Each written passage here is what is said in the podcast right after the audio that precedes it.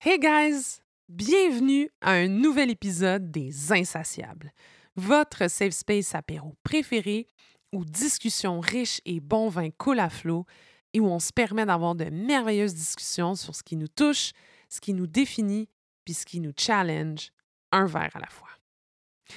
Aujourd'hui à l'émission, bon vin, camembert, Canada Goose et Tupperware seront à l'honneur. Non, cet épisode ne se voudra pas une ode au plateau Mont-Royal ni à HSC Montréal, malgré mes quelques petits indices trompeurs. Et non, cet épisode ne se voudra pas non plus une parodie de mauvais goût mettant de l'avant tous les clichés puis tous les stéréotypes envers nos compatriotes français. Je vous réserve plutôt un très, très beau moment avec ma bonne amie Charlotte Vallée, avec qui j'ai eu le bonheur de discuter d'un sujet qui a carrément changé sa vie, puis qui est trop souvent minimisé selon moi, même si, depuis plusieurs années, cette thématique semble prendre de plus en plus de place dans la sphère politique et médiatique. Puis je parle ici d'immigrer dans un autre pays et débuter une nouvelle vie en quittant celle qu'on laisse derrière nous. Je me permets d'avancer ce que je vais dire parce que je connais Charlotte depuis maintenant presque 11 ans. Charlotte, je pense, c'est le success story d'immigration auquel les politiciens rêvent à tous les soirs. C'est la fille qui s'est rapidement intégrée à une société québécoise accueillante mais compliquée, à un joual cute mais intimidant, à une culture riche mais complexe, à une température rassembleuse mais rude, puis surtout, c'est la fille qui a toujours été ouverte d'esprit quant aux apprentissages et à l'adaptation qui sont venus de soi avec son arrivée à Montréal. C'est la fille qui a obtenu son diplôme universitaire ici, puis qui participe activement à l'économie et au tissu social québécois. C'est aussi celle qui, dès notre première rencontre, s'est tout de suite intégrée dans notre cercle social, comme si elle en avait toujours fait partie. Ce que je dis là, c'est tellement vrai que j'oublie parfois qu'elle a dû tout quitter en, en s'installant ici. Puis je pense, je pense que c'est le sentiment de pas mal de monde dans sa garde rapprochée au Québec. Mais Charlotte, comme beaucoup d'autres personnes qui décident de venir s'installer ici, ben, elle a aussi connu plusieurs moments plus difficiles, et ce, même si elle parlait déjà français, malgré ce qu'on entend souvent quant à la facilité d'intégration pour les personnes francophones. Puis là, j'aimerais faire un point important avant de continuer. Oui, je suis consciente que chaque histoire d'immigration est unique, puis qu'une homogénéisation de la chose, ben, c'est pas vraiment recommandé. Je suis consciente des biais raciaux puis des obstacles immenses de certaines personnes immigrantes qui arrivent de nations meurtries par des situations socio-économiques dévastatrices, puis ce, contrairement à la France. Je suis consciente que chaque personne chaque famille arrive avec ses propres objectifs, ses propres soucis, ses propres rêves. Que ce qu'on entend depuis plusieurs mois avec la recrudescence de passages via le chemin Roxham, ben c'est incroyablement triste et c'est incroyablement alarmant. Mais l'histoire de Charlotte, elle vaut la peine d'être racontée, puis elle vaut la peine d'être entendue parce qu'elle fait partie de ces centaines de milliers de personnes qui ont décidé de venir s'établir en terre québécoise, comme ma propre maman, qui est aussi française, puis qui a décidé de tout quitter pour venir s'établir à Montréal, dans la ville natale de mon père. L'histoire de Charlotte, elle mérite d'être racontée parce qu'elle fait partie de ces personnes pour qui appartenir complètement à un pays, ben c'est pas un concept limpide. On peut appartenir à ici à là-bas, aux deux, puis souvent même, on ne sait même plus à qui ni à quoi appartenir. L'histoire de Charlotte a mérite d'être racontée aussi parce qu'elle fait partie de ces personnes qui œuvrent à ce que notre petite nation prospère socialement, économiquement, puis culturellement. Elle fait partie de ces personnes qui façonnent notre société à leur manière parce qu'elles sont québécoises à part entière. Puis là, c'est pas juste nos petits cœurs qui ont été comblés durant ce superbe moment, mais également nos petits palais, parce que, et oui, on a eu le bonheur de boire, Charlotte et moi, durant notre conversation, un superbe produit catalan qui s'appelle le Juerna. Et là, euh, excusez mon accent catalan, euh, franchement médiocre, qui est issu du projet de vin nature Els Vignerons. Euh, ça veut dire luciole en catalan, et c'est un vin vraiment, vraiment unique. On est sur quelque chose euh, d'hyper fruité dès la première gorgée, mais très, très rapidement, on constate un petit côté salin. Puis moi, les petits côtés salins, euh, j'aime particulièrement ça. Fait que là, euh, nul besoin de vous dire que j'ai adoré ce produit. Et là, mesdames et messieurs, j'ai une très bonne nouvelle pour vous. Roulement de tambour. Il est disponible à la SAC. Oui, il est disponible à la SAC. Il est euh, distribué par l'agence euh, et il peut être euh, déniché dans certaines succursales de la SAC. Puis là, pour tous les détails, je vous invite à aller sur le site du podcast lesinsatiables.com. Et là, avant de vous laisser apprécier le superbe témoignage de Charlotte, je voulais vous remercier pour vos bons mots concernant mon épisode solo de la semaine passée euh, que j'ai publié pour souligner le premier anniversaire du podcast. Euh, j'ai tenté avec ce petit truc spécial de vous, euh, offrir quelque chose d'unique, d'intime puis de sincère. Et je suis contente, vraiment contente que certains d'entre vous aient apprécié le résultat final. Merci aussi à, vous tous qui continuez de suivre l'évolution de ce beau projet. Euh, je travaille présentement sur de très belles choses qui s'en viennent très prochainement pour les insatiables et euh, j'ai très, très, très, très hâte de vous présenter tout ça. En attendant, euh, si vous aimez ce que vous entendez, n'oubliez pas d'aller supporter l'émission en allant mettre un petit avis 5 étoiles sur vos plateformes d'écoute, que ce soit Spotify, Apple Podcast ou Google Podcast, et aussi d'aller suivre l'émission sur Instagram at les insatiables podcast. Ce sont euh, vraiment ces, ces, tout petits gestes-là qui me permettent de continuer à vous offrir du contenu de qualité. Sur ce, je vous laisse euh, ajuster le son de vos divers appareils électroniques d'où vous écouterez ce bel échange et j'espère sincèrement que vous apprécierez autant que moi ce beau moment avec mon amie Charlotte Veil. Cheers, guys! Bonne écoute!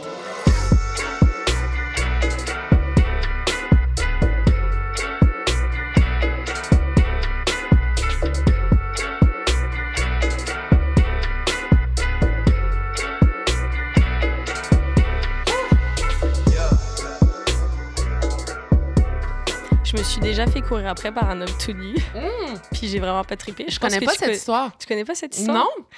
Ouais, on revenait euh, du parc à chiens. Euh, je ne connais pas cette histoire. L'été dernier. Putain, c'est l'année passée? Ouais. Oh shit. L'année passée. On venait du parc à chiens, on se gare sur notre rue, chose qui arrive jamais parce qu'on a un parking à l'arrière, donc normalement on se garde dans notre, notre ruelle, mais vu qu'on repartait pour aller au parc avec nos amis, on s'est garé dans la rue. Puis là, il y avait un monsieur tout nu euh, qui était à quatre pattes, la tête par en avant, dans les buissons. Puis euh, ma blonde étant psychoéducatrice et voulant euh, être à l'écoute des gens euh, qui ne vont pas bien, elle, s'est rapprochée, elle était comme Monsieur, êtes-vous correct? Puis là, le monsieur s'est retourné, mais c'était un jeune, là. OK. Peut-être la vingtaine. et, et, en fait, ce qui est arrivé, c'est qu'il nous a regardés. Puis là, il nous a ignorés. Mais Annick a répété Monsieur, êtes-vous correct? Puis là, en fait, il s'est levé, il s'est mis à nous courir après, tout nu, dans la rue. Donc là, on a traversé la criait? rue. Que... Non, non, non, mais non, il criait même pas. Là, il avait juste l'air complètement euh, buzzé. Donc il nous a couru après. On a traversé la rue. En fait, lui, il est tombé en plein milieu de la rue. Mais toi, est-ce que tu criais? ben moi, euh, j'ai dit viens Je l'ai poussé. Euh, parce qu'il tenait Annick par le bras. Fait que là, je l'ai poussé, il est tombé au milieu de la rue. Puis là, on est parti chez nous, on a barré toutes les portes. J'ai appelé la police, j'étais comme, il y a quelqu'un de tout nu qui vient de courir après.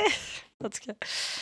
Et en fait, on a appris qu'il avait pris du moche. C'était ah. sa journée off et il avait pris du moche. Puis, euh, donc, euh, mais rien n'était arrivé connu, Il était connu des policiers. Non, pas du tout. Le gars, ah. là, c'est un... Euh, je pense qu'il travaille dans sécurité, garde de prison ou quelque hmm. chose. Vraiment, quand même, quelqu'un avec un très bon travail. c'est pas ce que je voulais dire, j'ai été complètement. Va falloir que tu coupes ce bout-là. Ah, mais bref, il avait pris du ouais. cette journée-là et, euh, et, ça lui a pas fait, apparemment. Wow, quelle intro! Welcome, welcome. Merci d'être là, mon ami. Merci de te prêter au jeu. Très contente de t'avoir. Mais avant qu'on se lance dans le sujet euh, du jour, on va poser des petites questions euh, ludiques, plaisantes. J'ai hâte d'avoir tes mhm. réponses. La, première, j'ai hâte de voir. Si j'ai euh, si j'ai percé. Ouais, exact. Donc, si tu étais un brand ou une entreprise, une entreprise, quel serait le slogan qui te représenterait le mieux? C'était très difficile. Ah ouais. Au début, j'avais, je, m'étais juste dit, hmm, tough one. Là, je me suis dit, peut-être ça devrait être ça mon slogan. juste laisser ça. Euh, après, j'y ai pensé, mais déjà, je pense que si je devais être une entreprise ou un mm. brand, je serais une entreprise. Puis je serais, je pense que je serais un restaurant. OK. Mais le slogan, on s'en fout de l'entreprise. J'essaie de t'en sortir. non, mais je veux, je veux que, que tu comprennes mon, oui, Ta, réflexion. ma réflexion en arrière. Excuse-moi. Fait que je pense que je serais un restaurant, peut-être un bed and breakfast, quelque chose. Ça, c'est comme un peu mon rêve là, de hmm. d'ici une vingtaine d'années, peut-être d'ouvrir quelque chose. Ah, OK.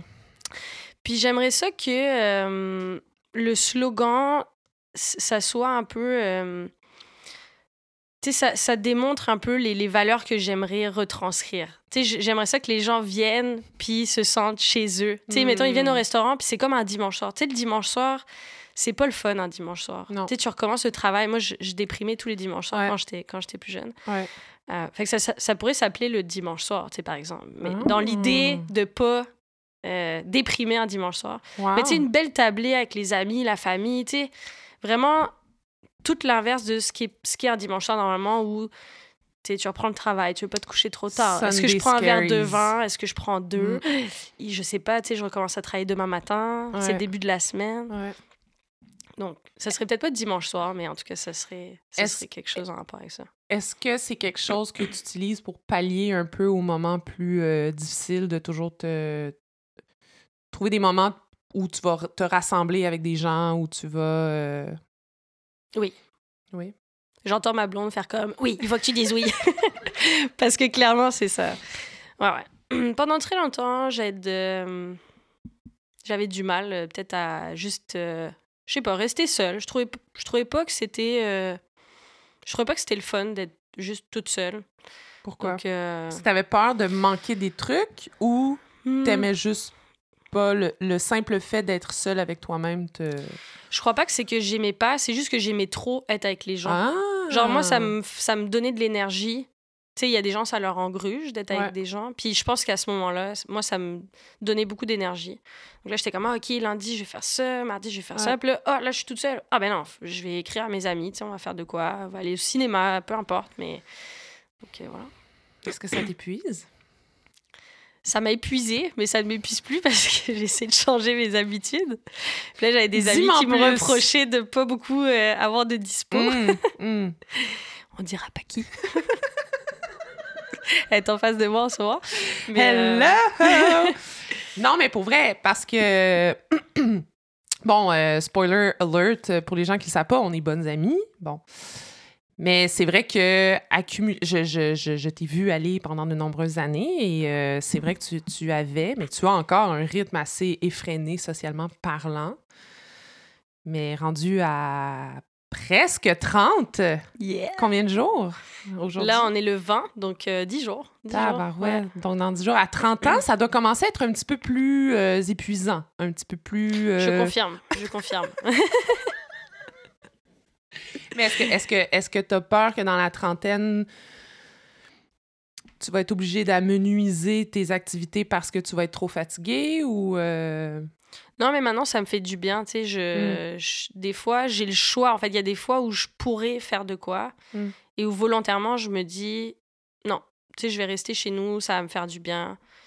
Puis. Euh... Seul Ouais, seul, seul, seul. Ben, avec le chien puis le chat, là, seul. Ça, te fait, ça te fait moins peur être seul. Mais ouais, c'est pas que ça m'a tant fait peur. C'est vrai en plus que j'appréciais pas plus que ça être seule. Tu sais, je me disais, mais qu'est-ce que je vais faire? Tu sais, je me tournais les pouces. Mm. Puis souvent, je vais être seule. même, même ça me le fait encore. J'apprécie, là, mais tu sais, je vais commencer à avoir faim, mettons. Mm. Là, je vais me dire, Hum, qu'est-ce que je mange? Puis là, je me dis, bah, je suis seule, tu sais. Je vais attendre. Mm. Comme si la faim allait passer parce que je suis seule. Mais là, je commence à avoir vraiment, vraiment faim. Puis là, je, de- je deviens quasiment désagréable avec moi-même parce que j'ai faim. Mais là, je me dis. Alors, donc, tu sais, c'est- juste, j'aime ça être avec les gens. Tu sais, Ouais. j'aime ça partager Ouais. des repas, partager des discussions. Tu sais, Mm. j'aime ça, mais, mais, mais tu sais, maintenant, je suis vraiment bien à être seule, à regarder un film ou, Mm. tu sais, euh, euh, à être chez nous, relax, tu sais, euh, je sais pas, faire du jardinage l'été ou. euh, je suis- je suis- juste bien à faire ça, tu sais. Donc, Mm. prendre un bain, des fois, j'étais quand même, là, ça vaut pas la peine de prendre un bain Wow, tu seul. prends des bains? J'adore les bains. Ah ouais? J'adore. Ah ouais? Ouais. Mais avec des gens. Non, non, seul, seul du coup. Mais c'est juste, je me dis, ouais, prendre un bain, tu sais, je sais pas. Mais là, euh, j'apprécie, tu vois, avec les bons blushs et tout, là. Wow, ça, OK, ouais. tu t'équipes et tout, là. Ouais, OK. Tabarouette, look euh, at you, growing up. Ouais. Bain à remous en plus chez nous. Ah, hein, pour vrai? Ouais. OK. Puis toi, des bains, ça dure combien de temps, mettons? Moi, je suis plutôt le genre de personne, là, je pourrais écouter euh, une ou deux émissions dans le bain. Là, tu sais, quand t'as les doigts tout flétris, là, Ouais. je, je déteste avoir les doigts flétris, donc il faut toujours qu'ils soient en dehors du bain. OK. Mais j'aime ça que euh, être très, euh, très ramollo, là, en sortant. là. Très moite. Ouais, très moite. non, mais ça pourrait durer très longtemps, mais des fois, ça refroidit, mais là, je remets de l'eau chaude, tu sais, pour Mm. que ça dure encore plus longtemps. OK, c'est long, là. C'est long, ouais, ouais. Ok. long, ouais. OK. Quelle, euh, quelle belle explication sur les bains. Donc, bref, ton slogan, pas trop clair, mais un slogan qui impliquerait des gens, la bonne franquette, on a du plaisir. La bonne dire- franquette, c'est une super bonne idée. Hey, there you go, La c'est bonne cadeau. franquette. C'est cadeau. C'est cadeau, je te le donne. Écoute, Tu merci. pourras faire des t-shirts avec. Ou ça pourrait ça être pourrait le nom de ton resto ou whatever. Ben oui, La bonne ça. franquette. La bonne franquette. Et en parlant de resto, ton top 5. Ouais, mon top 5 T'as-tu vu le pont? resto? T'as-tu vu le pont que c'était j'ai? excellent. je je t'avais ouvert la porte quand même à, à faire un slogan de restaurant. Euh, ouais, mon top 5 des restos, euh, c'est une super bonne question. Puis euh, euh, vraiment, là, avec Annick, notre coup de cœur, là, euh, de, Non, mais là, il faut que depuis, tu euh, expliques pourquoi Ben oui. c'est un top 5. Non, Ah, mais pas juste un top restos. 5 de restaurant. Pourquoi ton Hmm. top 5, c'est lié au restaurant? J'adore aller au restaurant. Pourquoi? Ouais, J'adore manger. De- ça, ça aide. Ouais, ça aide. Ça aide. Je sais pas, tu sais, ça, hum, ça change la routine, tu sais, Mm. euh, c'est...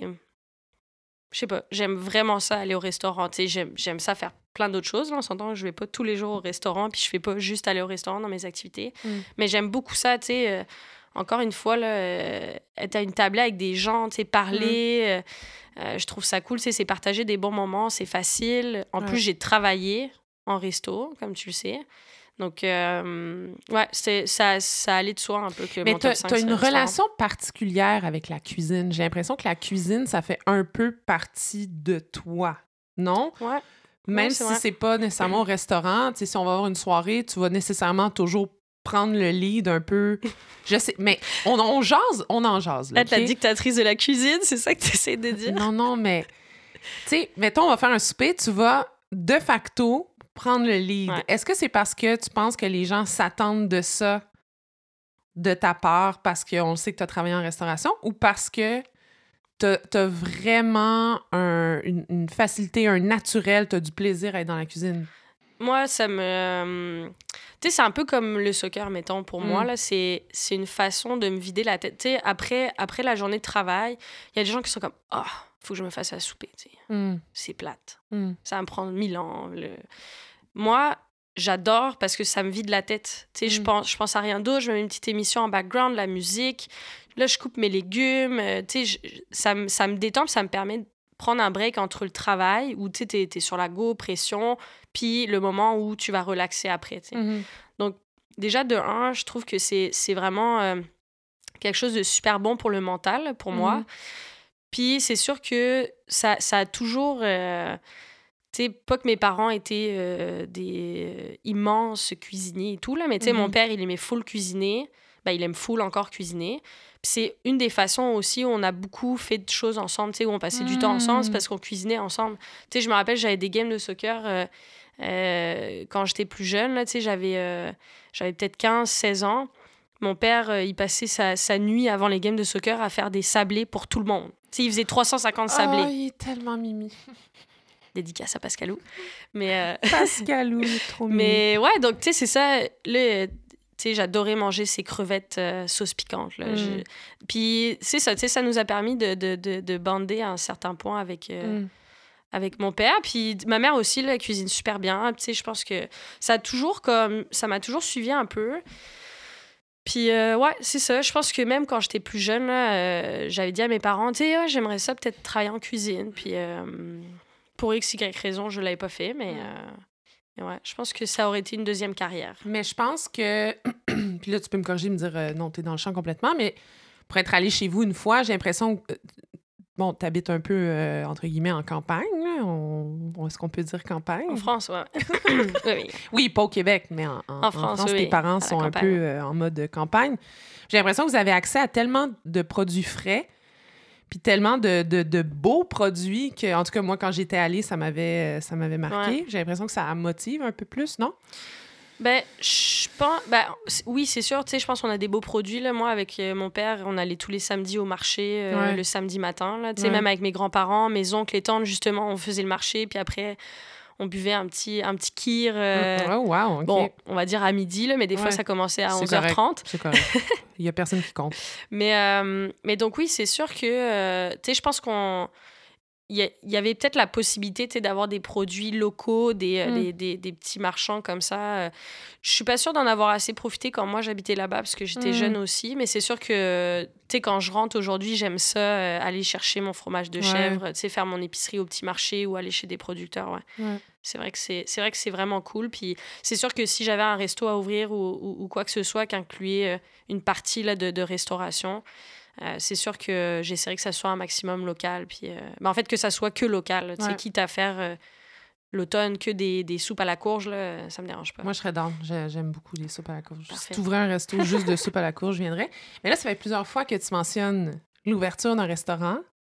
Est-ce que c'est un plan concret dans ta tête? Est-ce que c'est juste un espèce de rêve un peu illusoire? Est-ce que c'est... Ben, c'est un peu un c'est un peu un rêve, il n'y a pas de plan concret.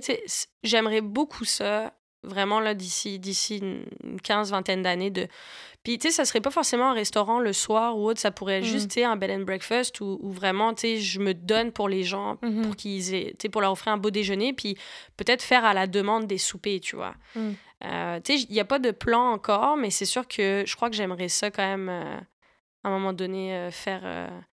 pas que, que, mon métier me passionne pas aujourd'hui, là, mais tu sais, j'ai l'impression que ça, c'est une passion que j'aimerais ça plus vivre. Ouais. Donc, ouais. Est-ce que... Est-ce que tu dirais que c'est une parcelle de toi qui commence à prendre tu sais, parce que je pense, veux, veux pas, travailler en cuisine puis jouer avec la nourriture, il y a un petit aspect créatif, là qui bouillonne en toi. Est-ce que tu es capable de tu capable d'alimenter cet aspect-là de toi avec ta cuisine de tous les jours ou euh, des fois tu le sens que tu es comme oh, j'aimerais ça pousser un peu plus puis ben, c'est sûr que euh, si ça arrive, j'aimerais ça peut-être prendre des certains cours. Hmm. Après, c'est pas forcément de la cuisine ben, créative, oui, c'est sûr que la cuisine, c'est créatif parce que mm-hmm. faut que tu il faut que tu fasses une recette, puis des fois, il euh, faut que tu inventes, il faut que tu essayes d'aller des, des ingrédients entre eux qui vont pas forcément ensemble. Mais c'est aussi une question beaucoup d'équilibre, de mm. saveur. Donc, il faut que tu trouves les bonnes saveurs, mais en même temps, tu as quand même un gros guideline. c'est pas... Euh, moi, je suis pas dans la créativité euh, non plus trop explosée, si on peut dire ça mm-hmm. comme ça. Tu sais, je j'aspire pas non plus à faire de la gastronomie très créative, tu sais, où il y a des choses qui apparaissent. Ou... Tu sais, moi, je, pour moi, là, j'adore manger cette cuisine-là, mais c'est pas forcément moi. Tu sais, moi, j'aime ça quand c'est convivial. Puis... Donc, ça va être une créativité un peu autrement. Mais c'est sûr, c'est un terrain de jeu immense, là, puis que, que j'ai à découvrir encore. Tu sais, je suis vraiment loin d'être... Euh, une très bonne cuisinière, là, mais c'est sûr que j'aimerais ça prendre des cours éventuellement. Excellente. Merci. mais c'est sûr que je prendrais des cours là, pour. Euh, mm. Tu sais, même la, la, sommellerie, je trouve c'est super intéressant. Tu sais, je, suis allée faire un cours de vin au atelier saveur euh, il y a une couple de mois, puis je trouve, je trouve ça super intéressant parce qu'il y a plein de choses que tu connais pas de ton propre palais. Ouais. Euh, puis ça, ça, se développe aussi, là, donc ouais. Donc, plongeons dans ton top 5. Mon top 5, ouais, ben, c'est sûr, euh, avec Annick, on, a un coup de cœur là, depuis, euh, depuis peut-être euh, deux ans, un an et demi, deux ans, là, mais c'est vraiment le, restaurant hélicoptère mm-hmm. qui, est, qui, est, qui est proche qui est proche de Pineuf. Dans Schlag. Ouais, dans Schlag. Puis bon, ben, il y a le café Helico qui est, qui est rattaché aussi, là, où, mm-hmm. où, au début, on allait beaucoup, en fait, on allait beaucoup prendre des cafés, prendre des petits croissants, etc mon côté français. D'ailleurs, sont très bons les croissants. Mm. Euh, puis, euh, on est allé souper là-bas. Euh, ben, en fait, on est allé 4-5 fois déjà, de mémoire. Là. Et en fait, on a, on a tripé sur une de leurs entrées, là, qui, est, qui est une entrée de feta fumée avec des champignons, puis des petits croutons de, de, de, pain là, au beurre. et on a, on a vraiment tripé sur cette entrée-là. Puis sur tous les autres plats aussi, mais on dirait que c'était la meilleure entrée qu'on avait jamais mangée de, de, notre vie. Oh my God! Pour vrai... C'est huge de dire ça, là. Ouais, ouais. Non, je pense que c'est vraiment une des meilleures entrées que j'ai mangées de ma vie. Puis tout le reste, tu sais, souvent au resto, tu vas, puis là, tu, tu manges 4-5 plats. Là. Maintenant, les, les restos, c'est beaucoup ça. C'est beaucoup des plats partagés, des plus petites portions tu partages, mais... Euh, tu sais, souvent, il va y avoir un ou deux plats où tu es comme « wow », puis le reste, tu comme bah, OK », tu sais. Mais là-bas, à chaque fois, on était comme. L'expérience au global était vraiment incroyable. Je trouve ça juste dommage parce que tu peux pas y aller euh, de façon spontanée, justement, un dimanche soir, tu sais, quand tu commences à être. Oh, c'est dimanche soir. Tu sais, tu peux pas faire. Bon, je vais au, hélico hélicoptère, ça va me remonter le moral. Tu peux pas, tu sais, faut que tu réserves. Euh, ils sont trop. Euh, ils sont trop. Victimes de leur popularité. Mais, mais ouais, ça, c'est vraiment top 1 je te dirais le, le Tu sais ce que j'ai réalisé? Je pense que j'ai réalisé ça cette année. On prend beaucoup pour acquis, parce que tu parlais de partager des petits plats euh, au centre de la table. Mais j'ai réalisé qu'on prend beaucoup pour acquis ce type d'expérience-là parce que euh, je suis allée à Ottawa il n'y a pas longtemps, puis quand euh, je suis allée aux États-Unis aussi cet été. Et j'ai réalisé que c'est très. Euh, ben, en France, clairement, ça, ça, se fait, mais en Amérique du Nord, on dirait que c'est très montréalais, cette façon de faire-là. Parce que quand je suis allée à Ottawa, on, a, on était à un restaurant, puis euh, on a dit on va prendre ça, ça, ça, ça, ça. Et j'ai vu dans le regard de la serveuse qui était comme Mais vous ne comprenez pas, il faut prendre un plat par personne. puis nous, on était comme Mais non, on va partager. Puis même chose aux États-Unis, c'était comme Mais non, guys, on a fait genre entrée, plat principal. Tu sais, on a fait un effort dans le menu. Vous pouvez pas, genre, tout venir chambouler ça puis nous demander de partager ah, des plats. Ouais, j'ai vraiment réalisé ça. Non, t'as pas. Euh, ben, euh, en France, je, je sais pas, je comme j'ai l'impression que je suis peut-être pas assez allée au restaurant là, les, derniers temps où je suis allée, mais c'est sûr, je, je, pense que c'est un peu plus classique, en effet. Mm. Euh, mais encore une fois, tu sais, je, je suis pas tant allée au restaurant, même cet été, là, quand on est rentré deux semaines. Euh, Mais en fait, j'ai l'impression que ce serait plus naturel en France, en mode bistrot, on se prend genre des petits plats. Ben, ça dépend où tu vas. Là. Il doit y avoir des restaurants quand même très. Euh, Mais même là, je pense que c'est. Euh, même là, tu sais, je pense que c'est quand même plus classique. Puis ah c'est vrai que c'est très montréalais. Puis même pas que montréalais, parce que, tu sais, on est allé à Québec aussi, dans les restaurants. Mais je dis montréalais parce que j'habite ici. mais, mais c'est vrai que c'est un peu une tendance. J'apprécie et j'apprécie pas. Ah ouais? Ben, tu sais, dans, dans la mesure où. Euh, moi, moi j'aime bien quand même aller au resto. J'aime pas avoir faim, déjà, en sortant du resto. ça, ça me frustre, sincèrement, quand j'ai faim. Puis, tu sais, je comprends là, la réalité des, des, des, restaurateurs d'augmenter de, leur prix. Tu sais, mm-hmm. euh, on le sait, il y a l'inflation, puis c'est tough. Tu sais, ils sont obligés d'augmenter les salaires pour attirer des gens. Puis, puis tu sais, je, je l'ai vécu aussi. Là, donc, c'est difficile quand même de euh, d'être attractif, puis de, euh, de, de, faire rouler cette business-là. Je pense que c'est très fatigant, il y, a, y a beaucoup de burn-out. Puis, donc, euh, je comprends tout à fait, mais c'est ça, tu sais, moi, je préfère manger un plat copieux, mm. puis sortir du resto, puis avoir faim, puis en avoir eu pour mon argent, mm. que manger des petites portions, puis en sortant, ne plus avoir de carte de crédit, hmm. puis euh, avoir faim. Hmm. Fait que dans un monde idéal, tu irais à la belle province euh, le plus souvent possible. Mais tu vois, le hélico, je pense que c'est un bon mélange parce que les plats, tu sais, c'est quand même des plats à partager, mais hmm. copieux ou des plats qu'on peut appeler bourratifs un peu, tu sais, dans le sens où oui, il va y avoir des entrées plus légères, mais tu vas avoir toujours un ou deux plats de pâtes qui vont être plus consistants. Tu sais que si tu le prends, tu vas être bourré. Tu, tu, tu, vas être bien. Donc euh, après, c'est aux gens de faire leur choix. Là, de, de... Mais des fois, dans les restos, ben, c'est ça, tu as, peu de choix. Puis tous les choix, c'est assez léger comme portion, mm où c'est pas des choses qui, qui bourrent tant que ça. Donc, donc j'apprécie le modèle, mais ça, ça dépend des restaurants. Il y a des restaurants, je pense, qu'on ce modèle-là, puis été un peu déçue en y allant. Ouais, ben c'est vrai, tu as raison. Moi, je suis allée à l'hélicoptère, je pense que c'était début de l'été très surprise. Pour vrai, là, on dirait que j'avais pas. Euh, on est allé, il y avait de la place, mais comme, comme tu dis, c'est compliqué. Mm-hmm. Puis on s'était dit, je pense que c'était un jeudi, on était comme, hey, on va tout au resto? Puis il y avait de la place à 8 heures, on est allé. C'était super, pour vrai, mm. là. Puis comme tu dis, on est sorti, on n'était pas. Euh, on n'avait pas faim. C'était pas si cher que ça. Ouais. Non, c'est sûr. Une belle expérience aussi avec les serveurs. Euh, exact. La salle est vraiment cute, c'est pas trop gros. C'est cosy, tu sais. puis le vin, il est exceptionnel. Là. À chaque fois qu'on y va, il est super bon. Moi, j'avoue que j'ai. Euh, j'aime beaucoup être au bar quand, quand je vais dans un ah restaurant. Ouais, ouais, ouais. Pourquoi tu, tu fais ta fraîchir un peu? Ça me permet de pas voir face à face la personne avec qui je mange. OK, C'est super. On salue Annick. non, non, mais je trouve juste que c'est hyper chaleureux. Tu sais, tu peux parler avec les serveurs. Tu, tu, tu, tu viens au resto, même, même quand c'est une date, tu sais, c'est sûr que tu veux parler avec la personne avec qui tu viens, mais je trouve ça cool aussi d'avoir cette proximité-là avec les serveurs. Tu sais, oh, toi, tu sais, ça serait quoi ton, ton mm. préféré sur le mm. menu? Tu sais, qu'est-ce que t'aimes, toi? Tous les serveurs, souvent, ils goûtent C'est une expérience humaine aussi, à la base. Exact, exact. Donc, euh, ouais, c'est un peu mon côté, j'aime bien. Mais tu vois, je pense qu'une première fois dans un resto, j'aime ça aller au bar. Peut-être les deuxièmes, les deuxièmes fois, j'irai peut-être à table. Mais c'est vrai que pour les premières fois, je trouve que c'était une belle façon de, de briser la glace avec le, le resto. Parfait. Donc, euh, hélicoptère euh, sur Ontario. C'est sur Ontario, ouais. Ontario, puis. Ouais. Parfait. Donc, euh, donc, voilà. Another one?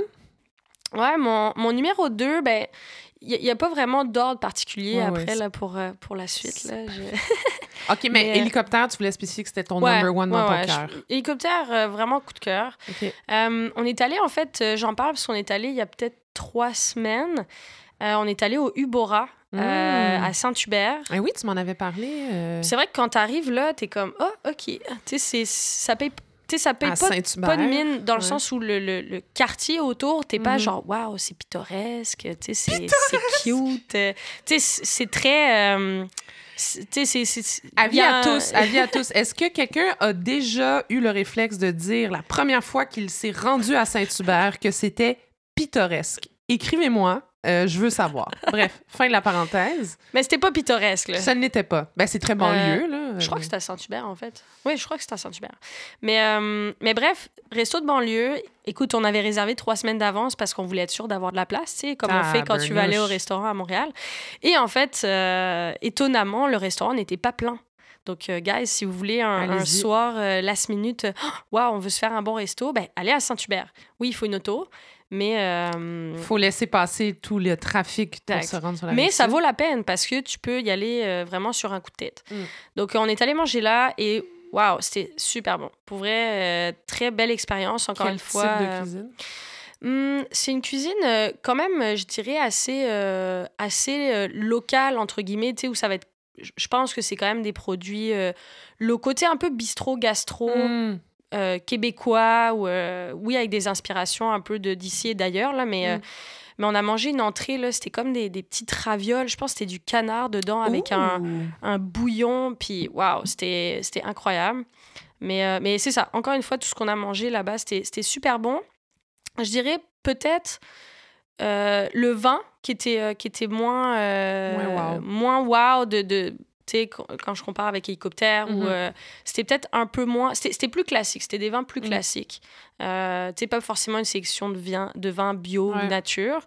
Donc, euh, donc, ouais, mais c'était vraiment cool. La déco est. Tu rentres dans le restaurant, là, pour vrai, c'est très beau, le, design, c'est vraiment cool. Mm. donc, donc, ouais, très, très belle expérience. Tu sais, qu'est-ce que je trouve cool de vieillir? Il y a certains désavantages de vieillir, mais ce que j'apprécie particulièrement de vieillir, c'est que justement, on est capable maintenant, à notre âge, de d'évaluer quand euh, l'accord mais et vin n'est pas comme pour vrai comme moi ça fait à peu près je euh, je sais pas deux ans que je suis capable de dire genre hum, ouais non la sélection de vin était pas wow. C'était tout c'était mon seul euh, c'était mon petit moment ça, c'est encore une fois le, le, palais qui, qui, le palais, se développe. le palais le palais le palais. Alors Ubora qu'est-ce que ça veut dire Ubora le sais-tu? Waouh, j'ai même pas regardé. Ah, c'est une bonne question. c'est une bonne question. Number three? Euh, numéro 3, euh, ben, c'est sûr, je, je, ferai une petite dédicace parce que j'y ai travaillé euh, et, là, peut-être, je vais me faire taper sur les doigts parce qu'il y a un autre endroit où j'ai pas travaillé que, que j'allais pas citer, mais, euh, mais je peux le citer aussi. Mais euh, le Bulle Bloom sur Saint-Laurent. Euh, puis en plus, bon, mais c'est sûr que quand j'y ai travaillé, là, je pense que maintenant, ils font, ils font des soupers aussi. Mm. mais quand j'y travaillais, moi, c'était vraiment juste des, principalement des déjeuners, mm-hmm. déjeuner, dîner. Et, et j'ai adoré. En fait, j'ai vraiment adoré le, le, le, chef qui, qui est le qui est le propriétaire, ben, un des propriétaires aussi, là, Jens. Euh, vraiment quelqu'un, là, euh, incroyable expérience. Je pense mm. que c'est quelqu'un qui a fait beaucoup, euh, qui, a, qui, a, fait beaucoup son expérience en Europe, là, dans, dans, différentes maisons et tout. Puis on faisait beaucoup de choses nous-mêmes. C'est ça qui me faisait triper. Tu sais, moi, mm. dans un restaurant, je suis pas la personne forcément qui veut monter les assiettes, puis mm. faire les assiettes belles, puis voir le client faire waouh. Oui, c'est le fun, mais c'est la finalité du travail. sais tout le travail avant, c'est cool. ça, c'est ce qu'on faisait là-bas. Beaucoup les, les, les, les, saucisses sont maison, la, la feta est maison, le pain, c'est du pain au levain euh, euh, maison qui est, qui est incroyable. Mm. Euh, fait que ça, c'est vraiment cool. Puis, tu sais, il y a un côté épicerie aussi où tu peux aller chercher certains aliments pour, pour manger chez toi, tu sais. ils font une soupe au ravioli là, qui, qui est vraiment exceptionnelle. fait que ça, c'était une très belle expérience. Mm. Puis pour y être allé manger plusieurs fois aussi, euh, leur tartine déjeuner là, avec un, un, œuf coulant, c'est assez incroyable. La soupe au ravioli est extraordinaire. Ouais. Pour vrai, là, quand on est... je suis allée une fois, mais la fois où je suis allée, c'était pour un lunch. Fait que c'est pour ça. Là, ouais. Je suis pas détraquée au point de manger de la soupe au ravioli à, 8 h le matin. oui, bonjour. ben, ça pourrait si tu sors de soirée. Exact. Mais... On juge pas. Mais on, juge, pas, mais c'était plus vers 13 h que j'ai mangé ça. Et c'était excellent. Pour vrai, là. Puis. Euh, bien placé, c'est dans le Myland. C'est, euh, Ouais, c'est, super bien placé. Puis euh, vraiment, tu sais, beau respect des produits. Je pense que. Mhm. Non, j'avais vraiment tripé travailler là. Les, les gens, euh, les gens qui travaillent là aussi sont, sont vraiment des, des, belles personnes, mhm. vraiment. donc, donc Shout out! Shout out au Butterbloom. Exact. Numéro 4. Numéro 4, euh, ben, euh, je suis allée manger il y a pas si longtemps, euh, proche de ma job, au Mano Cornuto. J'étais jamais mmh. allée. Il est sur ma liste. Je suis jamais allée, mais il est sur ma liste. Je pense que, sincèrement, c'est les meilleures pâtes que j'ai mangées de ma vie. Hein? Oh, c'est gros, là. Ouais, ouais. J'ai pris comme... C'était les pâtes du jour. C'était comme des... Écoute, je me rappelle plus le nom, là. C'était un nom assez compliqué mm. euh, de, de, de, de pâtes très spécifiques que tu sais, tu vois pas à l'épicerie. C'était mm. pas des linguini. Là. Ton italien, comment ça va? C'est limité quand même assez limité, je te dirais. Euh, je, sais dire je mange une pomme, là. C'est une ah phrase que j'ai répétée assez souvent au début de la COVID, parce que essayé d'apprendre l'italien euh, sur Duolingo. Ah. Puis je sais pas pourquoi il me faisait pratiquer euh, je mange une pomme pendant à peu près quatre semaines. OK. Est-ce que tu t'en rappelles? J'aimerais ça apprendre. Yo mangio una mela. Una... Oh! On, se croirait comme dans l'extrait de House, House of Dragon. Là. Oh! Negroni. Spagliato. With Prosecco in it. Euh, mais ouais, c'était. Donc, c'était une sorte de pâte que je ne connais pas, malheureusement, mm-hmm. mais qui, qui avait été sûrement. Ben, en fait, c'est sûr que c'était fait à la main, là, mais avec un doigté exceptionnel, clairement. C'était incroyable. Et c'était une espèce de sauce. Moi, je suis pas sauce rouge, là, dans, sauce tomate dans les, dans les pâtes. Mais là, c'était. Je pense que c'était une sauce blanche avec une cuillère de sauce tomate. Fait que, tu sais, un peu une sauce. Euh, je sais pas comment vous les appelez, là, les rosés, sauce rosée, je crois. Rosé all day. Mais, mais, mais, rosé all day, mais, mais, mais avec du parmesan. Puis je pense qu'il y avait un fromage un peu fumé dedans. Ouh. Juste, wow. Ouh.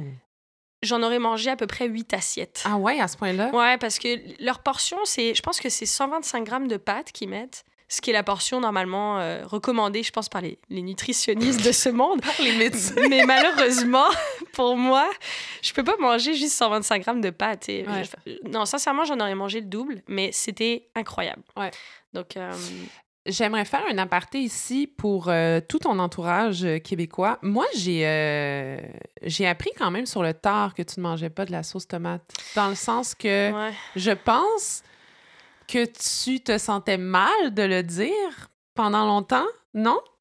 Est-ce que tu fais référence à quand on jouait Carabin et que les, les, plats à chaque fin de game ou avant les games, c'était des pâtes automates? Oui, en effet, je voulais pas être la seule personne un peu, un peu chiante à faire comme Ouais, moi, j'aimerais ça, les pâtes sans la sauce. Mais elle, venait avec la sauce, fait que j'avais pas vraiment le choix. Mais tu ne détestes pas les tomates? J'adore les tomates. Genre une salade de tomates, waouh! Avec mm. juste un peu d'huile d'olive, du basilic, un peu de fleur de sel. Waouh! Mais qu'est-ce qui t'irrite de la ben, sauce En fait, c'est que la sauce tomate, souvent, va être soit trop acide ou trop amère. Ah! Ça dépend des fois, là, ça dépend des tomates. Donc, c'est vrai que j'ai un peu de misère quand, euh, quand la sauce tomate... C'est bizarre, mais on dirait que j'aime presque une sauce tomate un peu sucrée. Oui. Tu vois? Ouais. Donc, euh, donc c'est vraiment ça qui me dérange. Puis... Euh, euh, tu vois, là, euh, Annick me disait hier, hey, on pourrait manger un spaghette cette semaine. Là, j'étais comme, ben voyons, non. Ma chérie. Mais pourquoi? Personne nous oblige à le faire. Pourquoi? Mais j'avais vu euh, des recettes, des recettes de sauce tomate, justement, avec un côté beaucoup plus sucré. Il y en a qui mettent du sirop d'érable, mais oui? je crois qu'il faut pas le dire. Ben, c'est ça j'allais dire. Bref, je, je, sais pas si c'est si les Pour les Italiens, qui nous écoutent. Je sais pas. faudrait que quelqu'un approuve, approuve ça. Officiellement? Ouais. Je veux dire, il n'y a personne non plus qui te regarde chez vous avec une caméra cachée. Euh. Non, non, ça c'est sûr, c'est sûr. Mais, mais c'est ça. Dis-le pas trop fort, au pire, tu le manges, puis tu... Je viens juste de le dire sur un podcast qui, j'espère, va être écouté beaucoup de fois, mais ça va. Les... Au moins, j'ai pas donné mon adresse, fait que personne peut venir me lancer des tomates Oui, parce qu'il y a le ministère des pâtes italiennes qui écoute en ce moment ce podcast. Buongiorno a, euh, a, a, a tutti. À tutti. À je tutti. Pense, je pense que c'est à tutti. Buongiorno a tutti. Tu vois, tu vois mon italien, pas Moi, c'est terrible ce que je sais dire en italien. C'est. Euh, Des gros mots. Que cazzo fai pour les Italiens qui écoutent. Je m'excuse. Alors, numéro 5. Numéro 5, ben, euh, c'est vrai que euh, au début, je pense que j'allais parler du monarque que, mm. que j'aime vraiment beaucoup. Puis mm-hmm. quand on est allé, c'était incroyable. Très belle cuisine, vraiment. Oh, mais tu vas changer. Mais je vais changer, je crois. Puis le monarque, c'est comme. Il y a une partie brasserie, mais une partie resto en arrière. Puis moi, je vous conseille vraiment la partie resto en arrière qui, qui est plus classique, mais waouh! Mm. Tu sais, mettons, ils vont faire du tartare de serre avec des oursins. Juste incroyable. Du pâté en croûte, qui est un plat typique maison en France, là, mais qui était incroyable. Bref, je vais pas en parler trop longtemps, mais c'est sûr que euh, petit, euh, petit attachement au resto où j'ai travaillé aux îles euh, hmm. pendant. pendant Dans le fond, c'est parce que tu t'es senti mal. Je me senti mal. J'ai, ouais, ouais. Mais, mais en même temps, c'est, un resto que, que j'ai, j'ai adoré travailler là-bas et j'étais vraiment fière aussi de travailler là-bas. Mhm. Je travaillais à la, table des rois qui, qui est fermée maintenant aux îles. Ah, ça a fermé? Ça a fermé, mais, mais parce qu'en fait, la, la, chef propriétaire, Joanne, elle a aussi un autre restaurant où, euh, qui, est beaucoup plus grand au niveau... La, la cuisine est beaucoup plus grande, euh, où elle fait euh, aussi ben là, des, des, des, soupers, des soirées, etc. Mais, mais disons qu'elle avait deux établissements avant à gérer. La table des rois, ça faisait partie de sa maison. À elle, elle, elle habitait au-dessus. Mmh. Donc, ça faisait beaucoup de, de gérer les deux. Puis là, elle, s'est vraiment juste concentrée sur, sur Gourmande de Nature, qui est, qui est l'autre établissement où ils font aussi des dîners. Mais nous, pour le coup, on faisait que des soupers. Puis euh, c'était. Voilà, c'est juste que j'ai adoré travailler là-bas. Beaucoup des produits locaux, tu sais, on allait cueillir du persil de mer, on allait, on allait cueillir des, des herbes sur la plage. Euh, puis on travaillait beaucoup avec des produits euh, des, des, des, îles, tu sais, les, les, les, huîtres, le wapiti des îles, le homard, évidemment, macro, tu sais, tout ce qui était mmh, pêché à mmh, côté. Mmh. tu sais, donc. Mais c'est fou cette histoire-là parce que tu, si tu veux l'expliquer, je veux dire, tu n'avais pas d'expérience, puis ils t'ont permis de d'apprendre puis de, de, te lancer. Euh. Non, tout à fait. C'était vraiment un, un, peu un, un gamble. Puis euh, j'étais allée une année avant euh, en voyage aux îles. On était mhm. allé manger à ce resto-là. J'avais tripé. Puis pour rigoler, on était comme Ah, cherchez-vous du staff. Tu sais, Elle était mhm. comme Oh my God, oui, on cherche toujours des gens. Tu sais, aux îles, c'est super compliqué. Mhm. Il y, a beaucoup, beaucoup de touristes l'été. Il y, y, a beaucoup de, besoins de saisonniers. Euh, donc, euh, donc tu sais, ils essaient d'attirer du monde euh, pour, pour travailler là-bas. Puis c'est passé un peu, tu sais, par une oreille, ressorti de l'autre. Mais une année après, ben, tu sais, j'étais comme. Ça serait le fun de, de l'essayer. Euh, fait que c'est ça, je lui ai écrit, je lui ai dit, écoute, bien honnêtement, tu sais, j'ai pas d'expérience. Mm. Euh, oui, tu sais, je fais un peu mon pain à la maison, j'adore cuisiner, puis, tu sais, je suis un super bon soldat, là, si tu me dis quoi faire, mais... elle a dit, ben, laisse-moi voir avec, avec le chef qui sera là cet été. Puis, tu sais, lui, il était comme, ben, moi, je préfère avoir quelqu'un qui va vouloir apprendre, tu sais, que, que quelqu'un qui arrive là avec ses gros sabots, puis qui va dire, ben, non, moi, je fais ça comme ça, puis je veux mhm. faire ça comme ça. Mhm. Donc, et ça a été vraiment une super belle expérience. Je travaille avec des gens merveilleux, puis avec des produits super. Mes parents sont venus manger en plus. Fait que, tu sais, c'était c'était juste incroyable. Donc, Tu restes en contact avec l'équipe ben, c'est sûr, ça va faire quatre ans. Donc, euh, mais tu sais, oui, on s'écrit, on s'écrit de temps en temps euh, avec, avec les chefs avec qui je travaillais. On, prend des nouvelles. Euh, ça fait très longtemps que, ben, très longtemps que j'ai pas vu la chef. En fait, ça va faire à peu près un an parce qu'on est allé l'été dernier, mais, mais ça faisait longtemps que j'avais pas eu de nouvelles. Mais c'est sûr que c'est des gens là que que je garde de très bons souvenirs, puis que j'espère qu'ils vont bien, qu'ils ont des beaux projets. En tout cas, euh, je, je, n'y étais pas, mais à chaque fois que tu en parlais, tu semblais, euh, tu semblais heureuse, tu avais des petits yeux qui brillaient, puis je pense vraiment que, en tout cas, tu avais l'air dans ton élément à cette, euh, à cette place-là. Très cool. Puis je te, je te le souhaite, Calibine, de te relancer dans la restauration, pour vrai, là, parce que ce sera pas le sujet du jour, mais euh, en tant qu'ami, moi, je te le souhaite euh, quand t'en parles. C'est beau, c'est contagieux, ton amour pour la cuisine, pour, pour la restauration.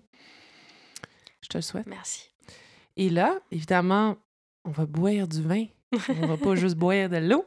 Alors, euh, aujourd'hui, nous buvons, c'est un vin catalan alors, je m'excuse pour euh, mon accent médiocre en catalan. Parles-tu le catalan? Pas du tout. Non. Il disait qu'on est allé à Barcelone ensemble. Ben oui, c'est vrai. Ben, je parle un peu espagnol. Quelle épopée. Mais... mais... pas catalan, là. C'est quand même euh, très ben, différent. Euh, c'est une, langue particulière. Moi, c'est ça me fascine, cette langue. Alors, c'est le Els Vignerons. Vignerons. c'est le Huerna qui veut dire luciole. Oh, OK. Ça veut dire luciole. Donc, euh, c'est un petit vin lumineux, j'en déduis. C'est un vin techniquement qui a un petit côté salin, euh, mais qui va goûter un peu, euh, un peu la poire. Je ne le connais pas, mais c'est ce que c'est ce que j'ai lu. Alors, je te sers ça avec grâce. Je suis rendue pas pire. Merci. Hein? Ouais, pas une goutte sur la table, la gang. Hein? Cheers, mon ami. Yes, merci. Bon, ben, ça se prend bien en apéro, ça. C'est incroyable. Ouais. Pour un dimanche matin à 8 h, euh, c'est parfait. c'est une blague, on est dimanche et il est 15h30. Nous ne buvons pas le matin avec ma soupe au ravioli qui Ça va? Ça va? Alors, euh, oui, donc on parlera pas de restauration, on va parler d'un sujet ben, que c'est pas mal, c'est ta vie. Je veux dire, c'est ta vie sur le quotidien. Euh, puis je voulais en parler parce que, puis là, je, vais faire une parenthèse plus personnelle, parce que je pense que tu t'es tellement bien acclimaté au Québec. Oh, merci! Qu'on dirait, oui, on va faire des petites blagounettes par-ci par-là sur le fait que tu es française, euh, ton accent, blablabla, mais je veux dire, euh, tu t'es tellement bien acclimaté qu'on dirait qu'on oublie que. Je suis française. Ben non. oui et non, mais je veux dire que tu as quand même. Tu avais une vie pré-Québec. Tu avais une vie pré-Montréal et que tu as, oui, tout quitté pour venir t'installer ici. Puis, euh, je veux dire, ta vie, ça va bien, là. On est une, vraie Québécoise. Mais, mais, mais je trouve qu'on ne te pose pas assez de questions là-dessus. On n'a pas assez de conversations avec toi là-dessus. Mm. Puis c'est pour ça que je voulais t'avoir sur le podcast parce que, ben oui, il y en a pas mal des maudits français au Québec. Il y en a pas mal. Sais-tu, vous êtes combien? Non, aucune idée. Donc, euh, vous êtes. Ben, en fait, au Canada, il y en a 100 000 officiellement. Donc, euh, ça, c'est des stats euh, du consulat français. Et 60% de ce 100 %-là est dans la région montréalaise. That's a lot. et, et, sur ce 60 %-là, sont toutes sur le plateau. C'est ça que tu allais dire. je voulais pas tomber dans... Mais en fait, c'est même pas un stéréotype, je veux dire. Euh, mais je pense de moins en moins dans le sens que. Probablement, euh, les maisons, ça commence à coûter cher. Mais euh, grande région montréalaise, 60 mhm. s'y retrouvent des Français au Canada. Pourquoi tu penses Montréal? Pourquoi tu penses... Ben, déjà, c'est la seule ville que les Français connaissent au Canada. je rigole. C'est vrai? Mais ça m'étonne. Mais, je veux dire, peut-être. Mais sincèrement, Montréal, tu sais, je pense que c'est très connu à travers le monde. Ben, Toronto aussi et tout, là, mais euh, de un, Montréal, c'est très francophone quand même. Ben, c'est très bilingue, mais puis multiculturel en général. Là, mais je veux dire, c'est facile. Tu sais, on arrive ici, ça parle français, c'est une grande ville, il y a des universités. Mm-hmm. Euh, étonnamment, il y a quand même beaucoup, je pense, de plus en plus de. Je parle d'étudiants parce que dans mon cas, c'était étudiants, mais tu sais, par exemple, qui vont. Euh, étonnamment, là, l'université à Chicoutimi ou à mm. Laval ou, ou, à Sherbrooke, tu sais, il y en a de plus en plus quand même qui mm-hmm. vont ailleurs qu'à Montréal. Mais c'est vrai que Montréal, je pense que c'est facile parce que les, les, gens sont attirés par la grande ville, puis en même temps, c'est une grande ville qui où c'est francophone aussi. Mm. Donc, euh, Mais en France, est-ce que c'est Montréal qu'on vous vend surtout? Ben, moi, à l'époque, euh, oui, tu sais, je te dirais, euh, c'était beaucoup Montréal, le Québec, mm-hmm. quand même, là, principalement. mais mais tu sais, je pense que ça dépend aussi des écoles où tu vas. Là, sûrement qu'il y a des, des, des échanges, tu sais, où y a, les écoles affiliées sont différentes, justement, mm-hmm. tu sais, Université Laval ou autre. Mais, mais c'est vrai que euh, tu sais, même moi, je me rappelle quand, quand j'étais en France, bon, j'étais jeune, mais, euh, mais tu sais, c'est principalement de Montréal dont on parlait. Quand, quand on parlait du Canada, on était comme Ah oui, Montréal, tu sais. Mm. C'était pas Ah oui, Toronto ou Ah oui, euh, Shawinigan, tu sais. C'était Montréal. Désolée pour les gens de Shawinigan. Savage, et Toronto, savage pour les gens de Shawinigan. Mais quand, mais en France, puis moi, j'ai une maman française, je suis allée quelques fois en France, mais j'ai l'impression qu'on parle c'est beaucoup le Canada, puis ensuite Québec-Montréal, ou vous parlez du Québec et du. Tu sais, dans le sens. Euh, ben, en fait, c'est drôle parce que, et, et, sincèrement, je, je, dis pas que c'est tous les Français, là, loin de là, mm. mais moi, j'ai l'impression que dans mon entourage, les gens ne savaient pas la différence entre le Canada, le Québec et Montréal. Ah, wow! Oh, sincèrement. mais il y a beaucoup de choses qu'on sait pas. Puis, tu sais, je veux dire, c'est pas. Euh, c'est pas mal non plus. Tu sais, je pense que. Euh, Shout out au système d'éducation français ou. Euh?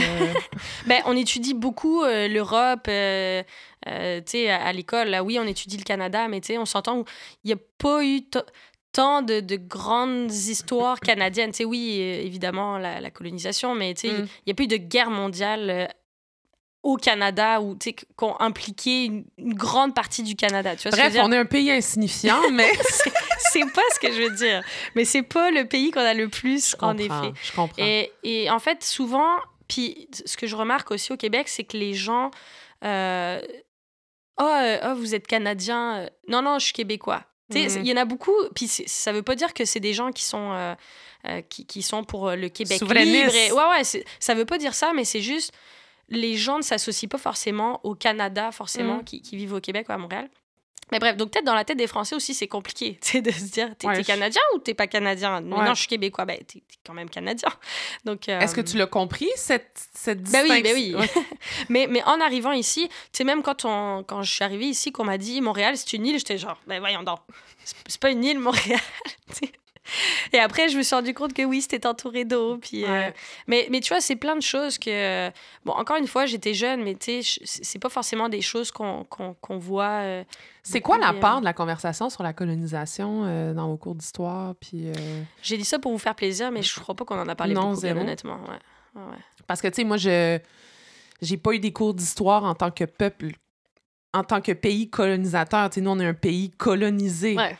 Mm-hmm. Fait que des cours d'histoire en tant que pays colonisateur, c'est quoi, c'est quoi l'angle? On s'en vante pas. Non? je crois pas. Non? Ben non, mais tu sais, on dit, mettons, euh, oh, ça, il y a, je sais pas moi, euh, combien d'années. Parce que vous en avez colonisé ça, c'était en, bleu, c'était en bleu, c'était en bleu, c'était en bleu, puis 30 ans plus tard, ça, oh, ça, c'était plus bleu.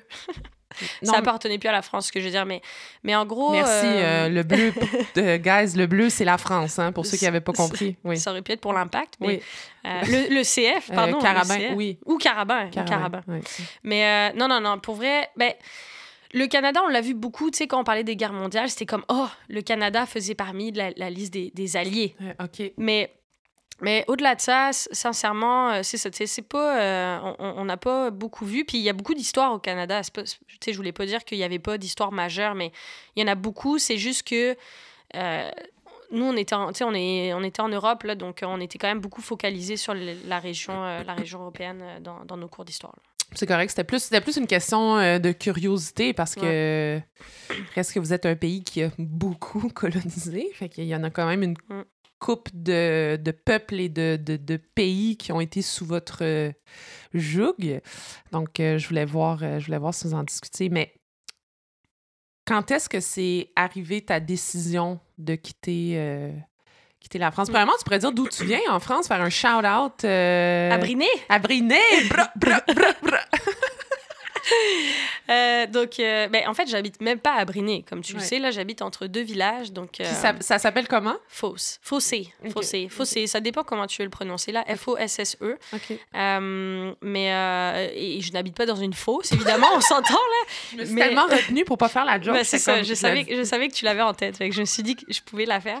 Mais Briné, donc, à, l'époque, là, où, j'habitais, je pense que c'était à peu près 1000 habitants, mais je crois que ça a diminué. Là, c'est à peu près 600 maintenant. Je, Pourquoi? Parce que les jeunes quittent euh, probablement, probablement, ouais. Euh, et, les vieux décèdent, malheureusement.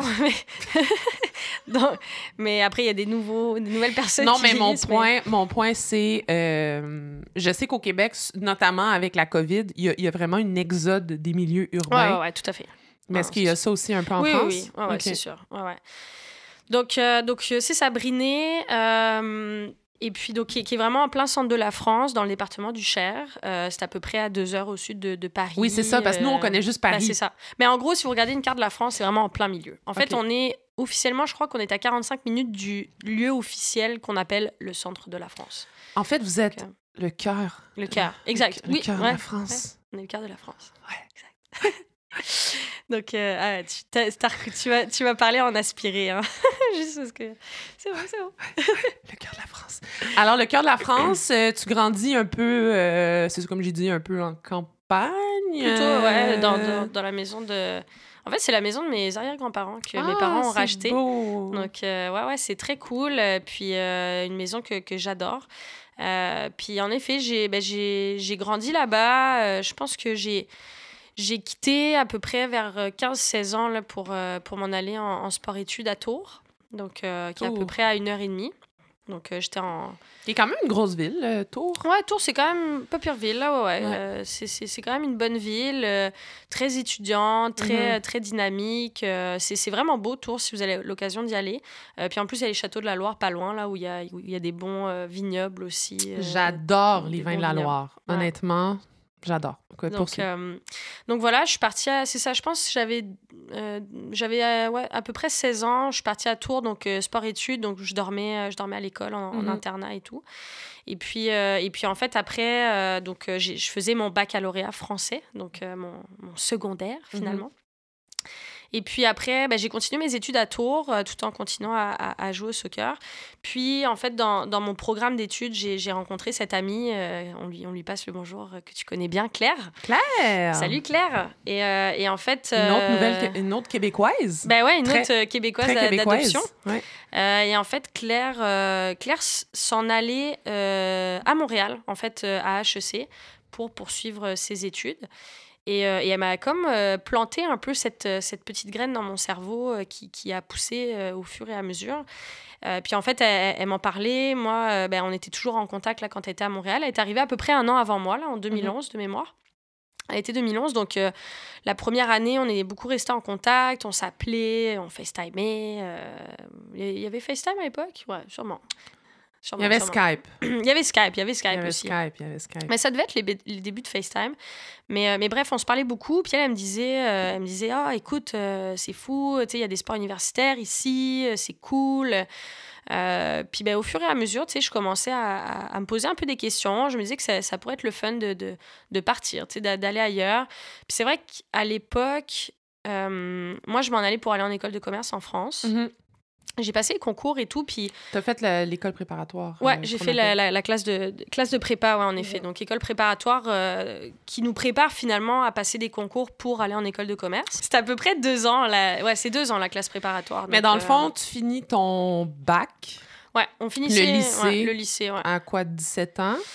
À peu près comme ici? Ouais, à peu près 16, ouais, 17 ans, ouais. Fait que t'as fait, ton... as fait l'école de prépa de 17 à 19 Ouais, exactement. Et puis, euh, bah, surtout, moi, je suis née en fin d'année, là, donc euh, ouais, ça décale un peu, mais oui, euh, après, j'ai... C'est un peu comme ton cégep, dans le fond. C'est un peu comme mon cégep, mais tu sais, il y a des gens, après le, le, baccalauréat français, ils vont direct à l'université, tu sais, en médecine, faculté d'économie, peu importe. Tu as, vraiment des diplômes différents que tu peux aller chercher.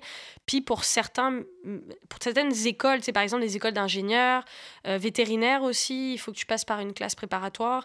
les écoles aussi euh, en, politique. Euh, euh, ouais, il y, a des, y, a, y, a y a des prépas aussi pour ça, ce qu'on, classe préparatoire, on mhm. les appelle les prépas.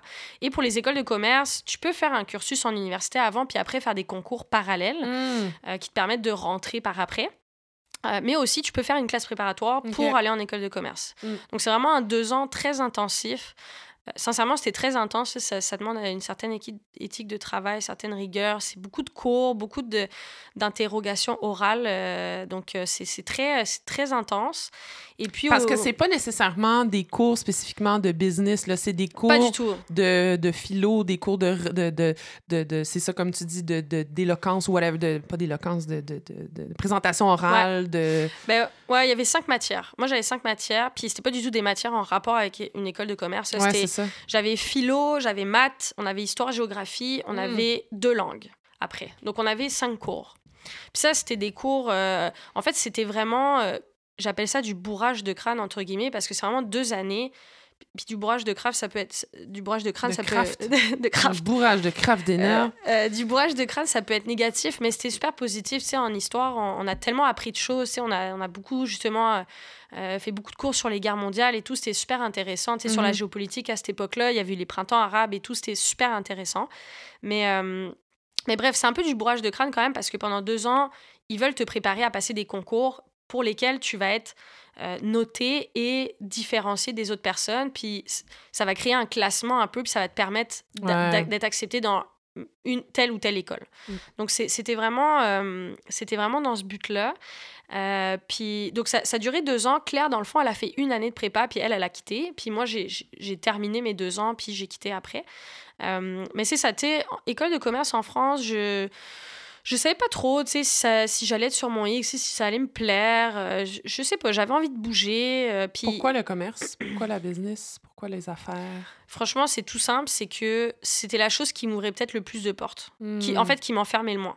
Hmm. Alors que, tu sais, j'aurais fait économie, par exemple, ou droit, bah, tu sais, après, oui, tu peux changer, mais tu tu t'enlignes quand même dans une direction assez claire. Alors qu'école de commerce, c'est comme si c'était euh, un peu ton safe space de OK, moi, je suis pas capable de prendre une décision à 17 ans, ben, je, si je veux l'apprendre un peu plus tard, je peux aller en école de commerce parce que ça va me permettre de, hmm. de faire un peu plus de cours puis d'essayer de, de, me spécialiser plus tard. Hmm. C'était un peu pour les gens qui voulaient pas prendre une décision trop tôt dans leur vie. Mais c'est tôt. C'est super tôt pour prendre des décisions comme ça. C'est très tôt. Puis même là, aujourd'hui, je me dis, euh, qu'est-ce que je veux faire dans la vie? non, mais c'est vrai. C'est très tôt. raison. Ouais. Alors, euh, donc c'est ça. Alors, euh, puis c'est vrai qu'à l'époque aussi, il y avait beaucoup le soccer qui était dans ma vie, là, le football parce qu'à l'époque, c'était pas du soccer, c'était du football. Le foot. Et, euh, et, à l'époque, je jouais, euh, je jouais au Tour FC, donc en, Division 2, qui était quand même une bonne division. Là. puis c'est vrai que j'avais envie de continuer un peu. J'avais pas l'impression d'avoir tout donné. Mm. Puis en France, ben, c'était beaucoup. Il n'y avait pas forcément de, de euh, tu sais, si t'allais à l'université ou si t'allais en école de commerce, ben, tu t'avais pas forcément d'horaire aménagé. Tu sais, il n'y avait pas d'entente un peu entre les clubs puis l'école. Hmm. Je sais pas si ça a changé. Euh, puis il y avait beaucoup moins de clubs aussi à, l'époque, euh, en, 2000, en 2011-2012. Et, et c'est vrai que selon l'école où j'allais aller, en école de commerce, il fallait que je m'arrange pour aller dans une école qu'elle allait être proche d'un club intéressant. Fait que, mm c'était un peu compliqué. Donc, c'est vrai que quand Claire, elle m'a parlé un peu là, de, des carabins et tout, euh, j'étais comme, ah, ok, cool. Euh, tu sais, ça, ça J'avais un peu des étoiles dans les yeux, là, bien honnêtement. Euh, avant, de, avant de, de, prendre la décision avec ça. Mais avant de quitter pour justement Montréal, le Québec slash Canada, euh, on, va, on, va, pour les Français qui écoutent, on, fera peut-être un, autre épisode pour euh, vous expliquer la différence. C'est une blague. C'est une blague. euh, mais tu avais déjà. Avais déjà un peu tâté le terrain de cette vie où tu, tu, tu, quittes le nid familial. tu avais, déjà touché un peu à cette espèce de vie d'adulte. Ouais. Peut-être précoce, mais je veux dire, tu, tu, vivais déjà seul, tu étais déjà plus à la maison. Donc. Bah exact. J'avais quitté déjà, euh, c'est ça, à, peu près à 16 ans pour aller, euh, pour aller à l'internat. Mais penses-tu que ça a joué, ça? Bah, c'est sûr, ça a été graduel. Tu sais, ça a été une séparation graduelle. Ça, mm. Je pense que si j'avais été encore chez mes parents puis que du jour au lendemain, j'étais partie à mm. Montréal, ça aurait peut-être été plus tard. Ah ouais? Ben, c'est sûr, parce que, tu sais, il n'y avait pas eu cette espèce de gradation, alors que là, tu sais, quand j'étais à l'internat, toute la semaine, j'étais à l'école, j'étais à Tours, puis je rentrais les week-ends, puis je repartais le dimanche pour mes matchs. Hmm. Puis des fois, on jouait euh, super loin. Là. Fait que, je passais pas beaucoup de temps, mais y il y avait cette, cette espèce de, de, gradation entre le, le, départ. Puis c'est vrai qu'après, le départ à Montréal, on, en parlera peut-être après, là, c'est, sûr, ça a été tough, mais en effet, ça a, ça a préparé un peu le terrain. Le cordon ombilical était déjà presque totalement coupé, déjà. Exact. OK. Fait que là, Claire vient à Montréal, te dit que c'est super, c'est génial. Est-ce que tes parents ont été surpris quand tu leur en as parlé? Est-ce qu'ils s'attendaient à autre chose pour toi? Est-ce que. Ben, c'est drôle parce que euh, j'avoue que je me rappelle pas trop ça a été quoi leur réaction puis la première fois qu'on en a parlé. Mmh. Mais tu sais, j'ai la chance d'avoir des parents qui, pas qui, disent, qui me disent oui tout le temps, là, c'est pas ce que je veux dire, là, tu sais, j'ai pas eu tout ce que je... j'ai pas eu tout ce que je voulais quand j'étais jeune, mais, mais dans le sens où ils ont toujours... Tu sais, ils m'auraient pas dit non par égoïsme, de genre, non, on veut pas que tu sois loin de nous, tu sais. Ils, mm. ils, ont toujours dit oui quand c'était dans, dans mon intérêt, puis quand c'était peut-être le mieux pour moi, tu sais. Pas que rester en France, c'était pas la meilleure décision, mais je pense qu'ils ont vu une opportunité pour moi, puis eux, ils se sont dit, bah, tu sais, nous, on veut le meilleur pour notre mmh. fille. Genre, fait que ça. Ça n'a pas été. Euh, je pense pas que ça a été compliqué. Tu sais, c'est sûr qu'il y a eu des moments difficiles parce que. Euh, on, s'imaginait de, de, plus en plus ça, ça allait être quoi la vie euh, à, distance. Mais, mais tu sais, je, pense que, je, pense que ça a, été, ça a été assez facile pour eux de, de me supporter là-dedans. Tu sais, dans le sens où moi, j'ai pas senti une espèce de fermeture à, ce que, à ce que je fasse ça. Pas du tout. Puis, comme d'habitude, ils m'ont toujours accompagné dans les démarches. Ils ont été super euh, présents et, tout. Là, donc, euh, Est-ce que tu dirais que tu as pris cette décision-là parce que tu avais besoin. Euh, besoin d'une aventure que la France ne pouvait plus. Tu sais, dans le sens, une espèce de, de, de d'adrénaline ou une espèce de, mm. de, de, de, une espèce de petite folie que tu, tu disais ben en France euh, mon je vais rentrer dans une école de commerce ça va être un petit peu euh, rentrer dans un carcan puis euh, ouais ouais peut-être puis ben je je pense qu'à l'époque en 2012 ça commençait quand même à être pas tendance, mais tu sais, on, commençait à le voir de plus en plus, tu des gens qui partaient un peu mm. à l'étranger pour étudier ou autre. Puis je pense je me suis dit aussi, ben, pourquoi pas moi? Puis, tu sais, je pense que c'était une période aussi, quand, quand tu as, à peu près 18 euh, ans, là, euh, tu sais, tu, veux t'émanciper, tu sais, on dirait que tu veux faire un gros coup à tes parents de genre, tu sais, je suis, je suis le petit oiseau, là, je m'envole. Tu sais, c'est aujourd'hui que je m'envole, puis je, je, veux que tout le monde le sache, tu sais. Fait que, je sais pas, c'était un mélange de tout, en France. Ben, pas que j'ai tout fait, mais tu sais, euh, à un certain point, t'es comme. Tu sais, c'est le fun d'être avec mes parents, habiter avec mes parents, mais peut-être j'avais besoin un peu d'une distance. Tu sais, je. C'est vrai, je sais pas, c'était plein de raisons, euh, plein de raisons différentes. Puis, mis bout en bout un peu, j'étais comme, oh, tu sais, ça, ça, ça, peut être le fun. Puis, c'était pas un euh, no way back, là. Je veux dire, je, je venais à la base, je venais pas ici pour faire ma vie ici. On s'entend? Moi, moi, je disais à ma mère, j'étais comme, maman, ça dure trois ans, t'inquiète, je rentre, je rentre tous les étés, je viens de voir, tu sais, c'était. Donc, euh, puis à tout moment, je pouvais rentrer puis faire demi-tour. Donc, tu sais, ça a jamais été. Euh, on t'envoie euh, on t'envoie là au goulag et tu ne reviens jamais. Au goulag, rien de moins, au goulag. Donc, c'est ça. C'était vraiment, je l'essaye, on verra. Ça marche, ça marche. Ça marche pas, c'est pas la fin du monde non plus. Exactement. Tu mm. t'étais pas non plus mis des attentes. Euh, des attentes euh, qui étaient inaccessibles non plus, là, dans le sens... Ouais, exact. Euh, tu sais, je pense que mes parents, c'était une opportunité pour eux aussi, tu sais, de, de, voyager, tu sais, de venir me voir, de découvrir... Fait que, tu sais, c'était... ouais, je, je, pense, je pense que c'était une, c'était une bonne décision, puis il y avait pas de... J'avoue que j'ai souvent aimé faire ce qu'on me disait de pas faire, là, tu sais, comme à l'école, quand je suis partie en sport-études, mes profs, je me rappelle, ils me disaient... Euh, Charlotte, fais pas ça, euh, tu vas gâcher ta vie. Euh, tu sais, mais en quoi je vais gâcher ma vie de vivre ma passion, tu vois? Puis ça m'empêche. C'est pas parce que je fais du foot que je suis pas bonne en maths, tu vois. Enfin, ça n'a aucun rapport, tu sais. Donc, euh, j'ai plus de profs, tu vois, qui m'ont dit euh, Mais pars pas à Montréal, euh, tu vas voir HEC Montréal, c'est pas HEC Paris, nanana. Mais, mais c'est vrai, et, tant mieux, en fait. Je, m'en fous que ce soit pas HEC Paris. Au contraire, je suis très contente que ça soit HEC Montréal, tu sais.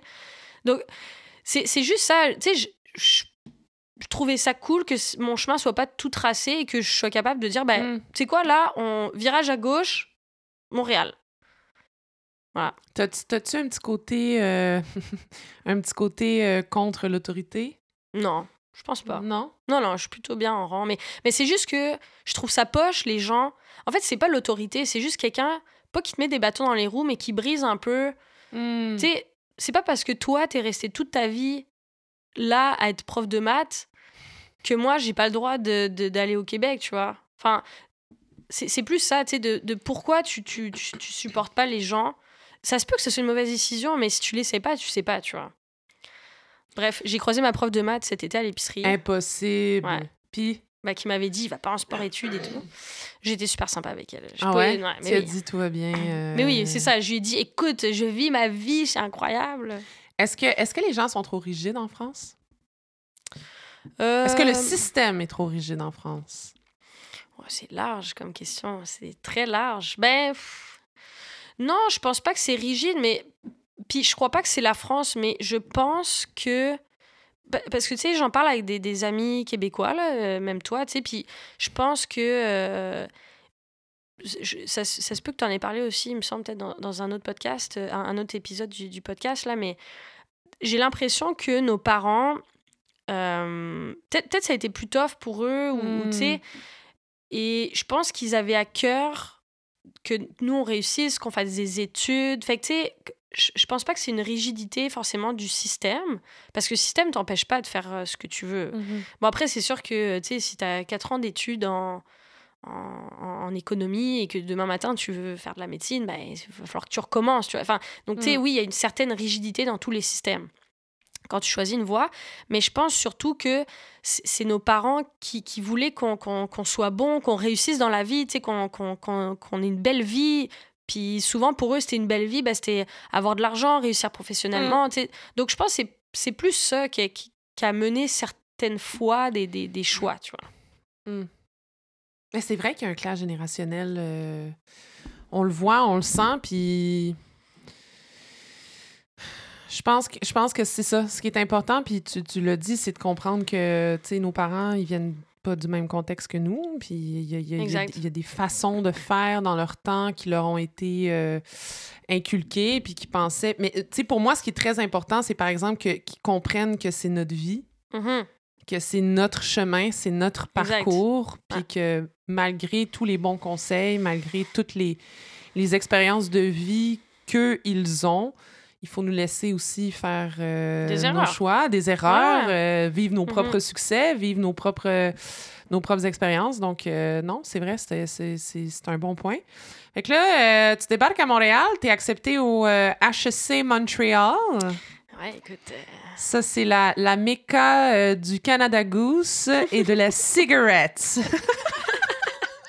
Est-ce que tu possèdes un Canada Goose, Charlotte? Ben, oui, mais, mais, le, le, problème, c'est quand on arrive au Québec, à qui on parle en premier C'est à des Français qui sont arrivés au Québec. Puis on dirait que de génération en génération, le mot se passait que le meilleur manteau d'hiver, c'était un Canada Goose. Donc oui, en arrivant ici, évidemment que j'ai acheté un Canada Goose, mais je ne le porte plus.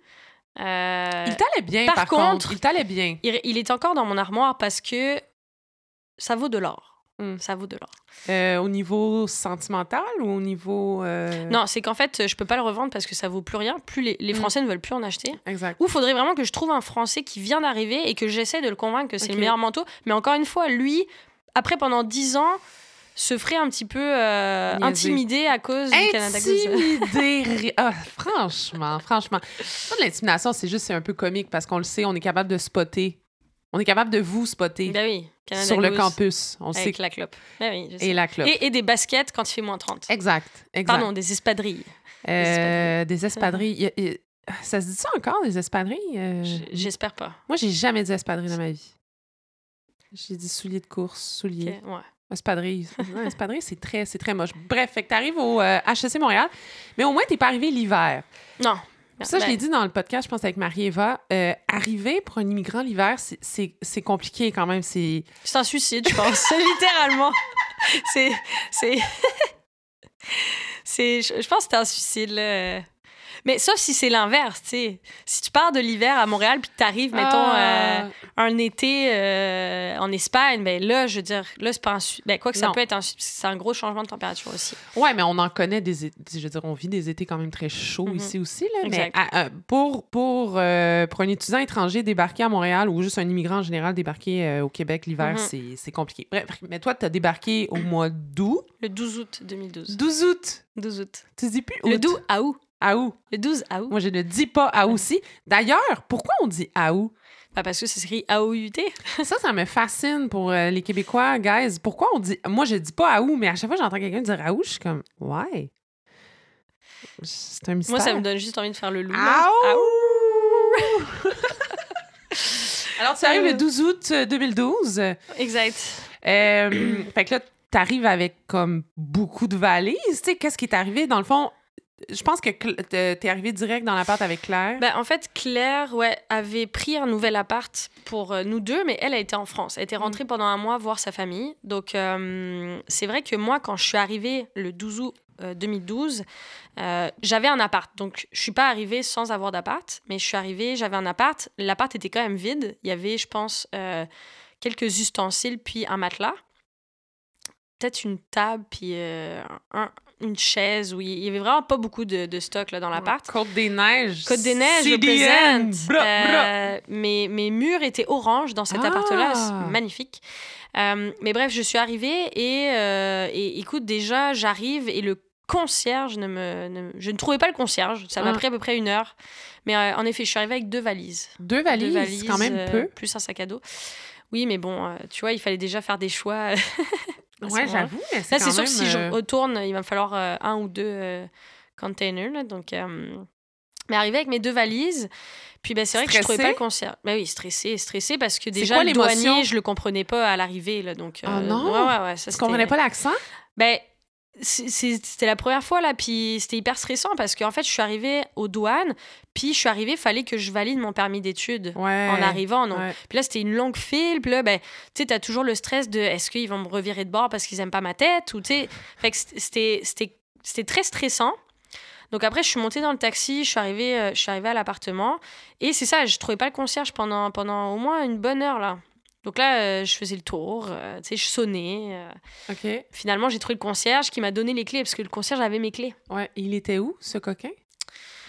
Il était dans le garage, mais ah. vu que dans le garage, lui entendait pas la sonnette, puis moi je pouvais pas rentrer du hmm. garage de l'extérieur. Donc c'était très compliqué. Histoire, belle histoire. Mais, euh, mais, bref, donc je suis arrivée dans, dans, cet, dans cet appartement et euh, je me suis dit, bon, bah, je vais aller tout de suite au HEC me, me faire des copains français. Et... Ok, t'es allée direct au HEC Bah en fait, euh, c'est les initiations, non? Non. non, mais c'est que je suis arrivée, puis tout de suite, bah, c'est sûr que euh, tu sais, je devais aller m'acheter un ordi et tout. Donc, euh, donc c'est vrai que j'ai fait ça rapidement pour pouvoir euh, appeler la famille, regarder un, un, petit film le soir en, en, séchant mes larmes. donc. Non, mais si on revient là-dessus, l'aspect émotif, quand tu as quitté tes parents à l'aéroport? Ah, ben, j'y mais j'y chiale encore hein, à chaque fois. Ah ouais? ouais. Ben, euh, chialer, français, pleurer. Pleurer, ouais, ouais. Pas chialer, genre, rester tabarnak. Ouais, ouais, on va faire la distinction. Non, non, pleurer. chialer, pleurer, ouais. Oui, ben, même, même maintenant, euh, bon, je, maintenant, je fais genre que c'est des allergies un peu, tu vois. J'ai un truc dans l'œil. Ah ouais. Mais, euh, mais en 2012, ça, c'était le fleuve Saint-Laurent, là. En 2012, c'était très difficile. Ouais. C'était, euh, tes parents, ils étaient comment? Ah, ben, je pense que c'est. Ouais, ouais. Ben, je, peux imaginer. Ouais, ouais, je peux ah, imaginer que c'était. C'était... C'était un bain de larmes, un bain de larmes. Donc, euh, donc non, c'était, c'était, c'était assez tough, mais tu sais, quand je suis arrivée, bon, ben, c'est ça, le 12 août, au moins, il faisait beau, euh, tu sais, c'était, c'était quand même cool. Là, je suis arrivée, puis tu sais, tu découvres quand même un nouvel endroit, donc c'est cool, c'est mm. excitant. C'est mm. excitant, mais t'es comme, ok, c'est bizarre quand même. Puis bon, j'étais toute seule, mais c'est ça tu sais, je suis quand même, je suis quand même allée euh, au HEC rapidement euh, cette, journée-là, m'acheter mon ordi. Puis j'ai vraiment eu de la chance parce que euh, j'étais incapable de trouver le Wi-Fi du HEC. C'est très compliqué. je sais pas si ça l'est encore, mais c'était très compliqué à l'époque. Écrivez-nous si ça l'est encore. on va faire remonter l'information. Exact. Euh, et en fait, euh, j'ai rencontré euh, mon ami Quentin, que tu connais aussi. Mhm. Puis Quentin, tout de suite, bah, déjà, m'a aidé à, à mettre le, le, le, Wi-Fi sur mon ordinateur. Le Wi-Fi. Mais là, tu as rencontré Quentin, vous pleuriez les deux à la cafétéria. Comme qu'est-ce qui. non, on pleurait pas à ce moment-là. Mais lui, est arrivé peut-être une semaine ou deux semaines avant moi, là, donc on, était quand même un peu dans la même vibe, tu sais. De... Mais comment vous êtes croisés, genre... Euh, ben, en fait, il y avait une personne qui était là avec son ordi, donc je me suis dit, bon, bah, il doit avoir, euh, il doit avoir le, le, Wi-Fi sur son ordi. Donc je me suis dit, bah, je vais aller lui parler, c'est la seule personne qui peut peut-être m'aider. Donc au fur et à mesure, ah, bah, tu fais quoi, nana euh, bah, Je suis français. Oh, ouais. Fellow French guy. Et, et, de fil en aiguille, bah, euh, on s'est dit, ah bah tu sais, ça serait cool, on vient d'arriver, on n'a pas d'amis, ça serait cool de faire des trucs ensemble. Donc, euh, mm. donc rapidement, en fait, on s'est liés d'amitié, on, euh, on buvait de la boréale à l'époque. Mm. Ouais, ouais. On trouvait que c'était la meilleure bière. ah ouais. Ça, c'était avant qu'on découvre les, Autre chose. Autre chose. autre chose. Mais, mais, mais d'ailleurs, Boréal, parenthèse, ils font des, des, des, très bonnes bières maintenant en édition limitée. J'ai rien à dire sur Boréal. Si vous voulez le, goûter leur Pilsner noir, incroyable. Ah ouais? Ouais, je pense que ça s'appelle Agave ou quelque chose comme ça. Elle est super bonne. Mais parenthèse, ils font des très bonnes bières quand même. Mais c'est vrai qu'à l'époque, il y avait quatre choix. Là. Il y mm. avait euh, blanche, blonde, rousse, IPA. Mais, euh, mais bref, donc euh, donc c'est vrai qu'avec Quentin, ben, on, a visité un peu Montréal ensemble. On, buvait de la bière ensemble. Puis disons qu'il il aidait au... il palliait. Il palliait un peu à, la solitude. Mm. donc, il m'a aidé aussi à aller au Ikea. Puis ça, c'était très drôle parce qu'on est allé au Ikea. Euh, et, le taxi, au retour, voulait, je pense, nous, nous tuer. Avec raison, surtout si tu as tout réaménagé ton appartement. ouais, tout à fait. C'est ça qui est arrivé. Oh mon Dieu. On était assez serrés, mais, euh, mais le taxi, euh, ouais, il était pas content. Puis on savait pas forcément qu'il fallait laisser du type au taxi, donc il était encore moins content. Ouais. à ce moment-là. Puis quand t'es es quand es arrivé, est-ce que tu dirais que tu as vécu un choc culturel immédiatement ou ça t'a pris un peu de temps avant de de vraiment saisir l'ampleur de, de, ton de ton statut d'immigrante, qui ne fait qui, qui, ne vient pas de ce pays, qui ne vient pas de cette province, qui ne vient pas de cette ville. Tu vois que je fais vraiment la différence Canada, Québec, Montréal. Montréal Ben, je pense qu'il est tough pour un Français, c'est que en arrivant ici, tu as l'impression que la langue euh, pallie à toute la différence mmh. culturelle un peu. Mmh. Puis au final, tu te rends compte que, que, pas, du pas, du tout. Il y, a la langue qui peut paraître très similaire à quelques euh, intonations prêtes, on va dire, ou expressions prêtes. Mais au final, euh, c'est quand même, oui, c'est quand même un gros choc culturel, je te dirais, mais on, ne l'apprend pas tout de suite. C'est quelque chose qui se fait au fur et à mesure quand on rencontre des Québécois, quand on essaie de se d'amitié avec des Québécois. Euh, puis bon, bah, c'est sûr que même, tu sais, la, la, ville de Montréal, c'était nouveau, c'était plus grand. Moi, j'avais Tours, oui, c'est grand, mais c'était pas, c'était pas Montréal non plus. C'est ça, toi, c'était ta première vraiment. Ben, je veux dire, t'es allée à Paris sûrement quelques fois, mais c'était la première fois que tu vivais dans une métropole. Grande euh, métropole. Ouais. Ouais, ouais. C'était... Ben, c'est, pour ça aussi que c'était un choc, si tu veux. Mais. Mais, euh, mais ouais, donc c'était. Euh, tu sais, je me rappelle, ça m'a mis. Tu sais, ça m'a pris beaucoup de temps à m'orienter aussi à Montréal. Tu sais, c'est, con, là, mais hmm. t'arrives dans une nouvelle ville, ça te prend du temps à t'orienter, mais dans une métropole Écoute, moi, j'avais aucune idée. Nord-Sud, là, j'avais aucune idée. Là. Puis en plus, Montréal, c'est fait en espèce de, de petite banane. Euh, un de, petit boomerang. De, petit boomerang, ouais. Fait sais, c'est dur, là. De, quand tu parles Nord-Sud, t'es comme, attends. Ouais. ouais. Donc, Mais c'est quoi la première chose qui t'a frappé? C'est la première chose que t'as fait, genre, wow, ok, je sais vraiment pas la France ici. Euh... C'est une bonne question. Qu'est-ce qui m'a vraiment frappé au début? Hmm. Hein? C'est dur comme question. Euh... Ben, surtout Côte-des-Neiges, j'ai l'impression que c'est peut-être l'endroit le plus diversifié. Cosmopolite, ouais. Cosmopolite de, de Montréal, sincèrement. J'essaie de réfléchir à d'autres quartiers. Hmm. Tu sais, oui, tu as des quartiers, mais toi, tu as le quartier chinois, tu as la petite mm-hmm. Italie, tu as, Saint-Michel, tu mm-hmm. as des quartiers où, où, où, ça, où ça va être une, euh, une culture plus forte. Plus prédominante, ouais. Mais Côte des Neiges, écoute, euh, il y avait un restaurant russe, euh, plein de Thaïlandais, Vietnamiens mhm. incroyables. Euh, tu avais la meilleure soupe tonkinoise, tu avais des burritos à côté. puis juste à côté, tu sais, tu avais Van Horn, où là, c'était très quartier plus, plus, plus huppé. Fait que, tu sais, c'était je pense que c'est ça qui m'a surtout choqué. C'est un peu, ben pas choqué négatif, là, mais qui m'a un peu waouh, c'est cette, euh, ce côté très multiculturel finalement dans mmh. lequel, bien honnêtement, à Brinet, je ne m'étais pas du tout, euh, je n'avais pas du tout été confrontée, quoi. Donc. Euh, mais, mais à Tours, quand même, je veux dire, la France est quand même très, très multiculturelle, là. oui et non? Beaucoup moins. Tu sais, vous, je pense que ah vous avez des vagues d'immigration très différentes. Tu sais, euh, beaucoup d'Italiens, Haïtiens, mhm. euh, euh, beaucoup Européens. Dans mhm. les dernières années, beaucoup des gens du Maghreb. Mhm. Donc, tu sais, j'ai l'impression que c'est... tu sais, vous avez eu beaucoup plus de vagues de migrants différents. Alors que nous, tu sais, principalement les migrants en France, c'est beaucoup des gens du Maghreb ou, ou d'Afrique du Nord. Là. Afrique, Afrique du Nord. Euh, fait que, tu sais, il y, a moins cette, euh, cette multiculturalité-là. Ça, reste quand même... Tu sais, oui, à Tours, il y, avait des, euh, des, des, des, gens d'autres cultures, mais, mais pas autant de cultures au même endroit, tu sais. Mm. Ah, puis à Tours, ça restait que c'était des restaurants...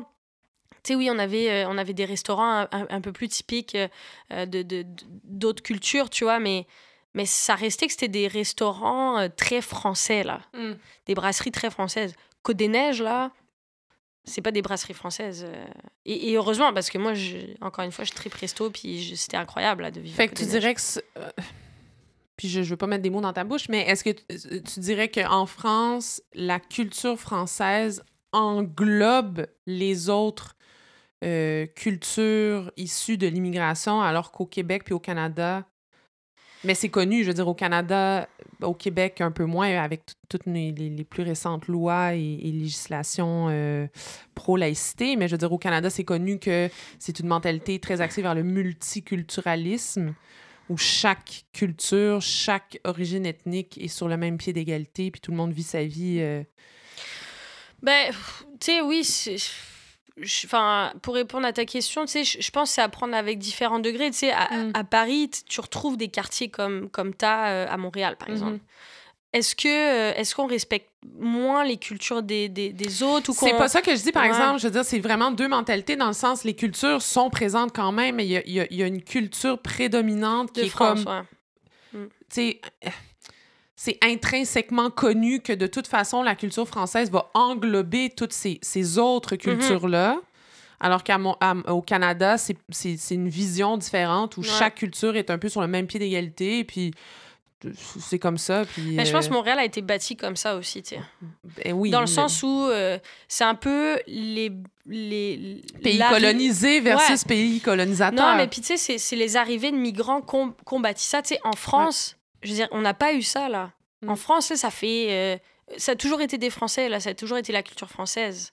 Tu sais, vous avez eu des vagues de migrants qui ont, ont, beaucoup influencé, je pense, le, le Québec à se bâtir de cette façon-là aussi. Puis encore une fois, tu sors de Montréal, c'est pas du tout seul. Pas du tout seul. on s'entend.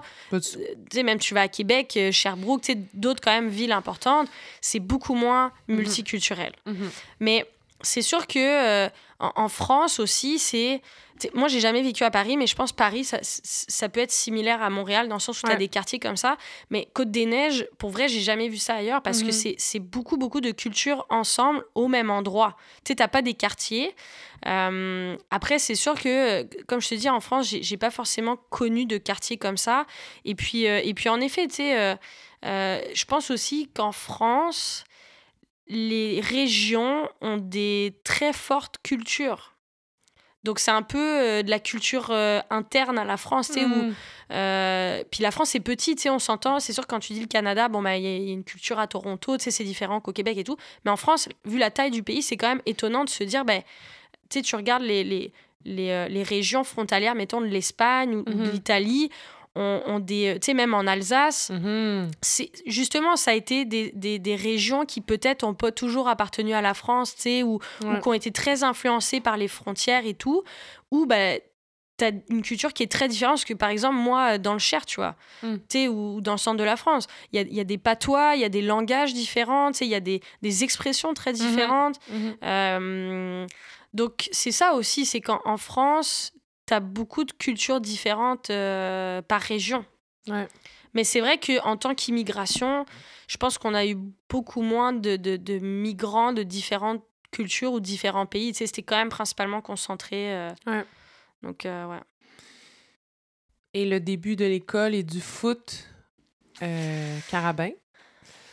Est-ce que est-ce que tu as été euh, est-ce que ça a été un choc, ça, la différence entre les, le- le- les cursus académiques euh, et scolaires entre le Québec et la France? Puis au niveau sportif, la façon de jouer au foot, la façon de se faire Mhm. entraîner, la façon de, de, de, de- d'évoluer dans un groupe? Ben, c'est sûr. Euh, Peut-être pour commencer par l'école, ce, ce qui a été le plus dur, c'est que moi, j'arrivais d'une classe préparatoire en Mhm. sais, pour les écoles de commerce, mais où on n'avait pas du tout étudié des cours d'école de commerce. Mhm. Euh, encore une fois, en histoire, euh, géographie, philo, euh, maths. Moi, j'arrivais ici à HEC. Les gens avaient fait leur cégep, souvent, je pense, que c'était en sciences. Euh, donc, tu sais, ils avaient fait de la comptabilité, ils avaient fait de l'économie, ils avaient déjà touché, euh, et, et- et- même plus que touché, ils avaient des fois vu plus en profondeur euh, certaines matières comme ça qu'on allait avoir au HEC. Donc oui, ça a été une méga claque dans la face, là. une grosse claque. Genre, euh, j'étais comme, OK. Puis là, j'apprenais... Claque dans le sens où tu te sentais pas prête à. Tu te sentais pas assez. lol, pas assez préparée pour. euh, Ben, clairement pas, parce que. Puis tu sais, la joke un peu, c'est qu'en France, quand tu fais ta classe prépa, t'en chies pendant deux ans. là. Littéralement, t'en chies. Tu sais, on avait des examens tous les samedis matins de 9h à midi. là. ah, ouais. Tous les samedis. Fait- Oui, t'en chies en, en- en prépa. Puis souvent, la joke, c'était t'en chies deux ans, mais après, en école de commerce, tu payes cher. C'est super cher, une école de commerce, c'est c'est 10 000 pièces par année. Mm. Juste l'école. Mais après, ben, c'est c'est un peu. euh, c'est tranquille, quoi. Tu sais, Mm. moi, quand je parlais avec mes amis d'école de commerce en France, euh, tu je pense qu'ils ont travaillé très fort et tout, mais disons que le plus dur avait été fait. Alors que moi, la classe prépa, je me disais, écoute, j'en ai chié pendant deux ans, je peux pas en chier pendant trois ans après.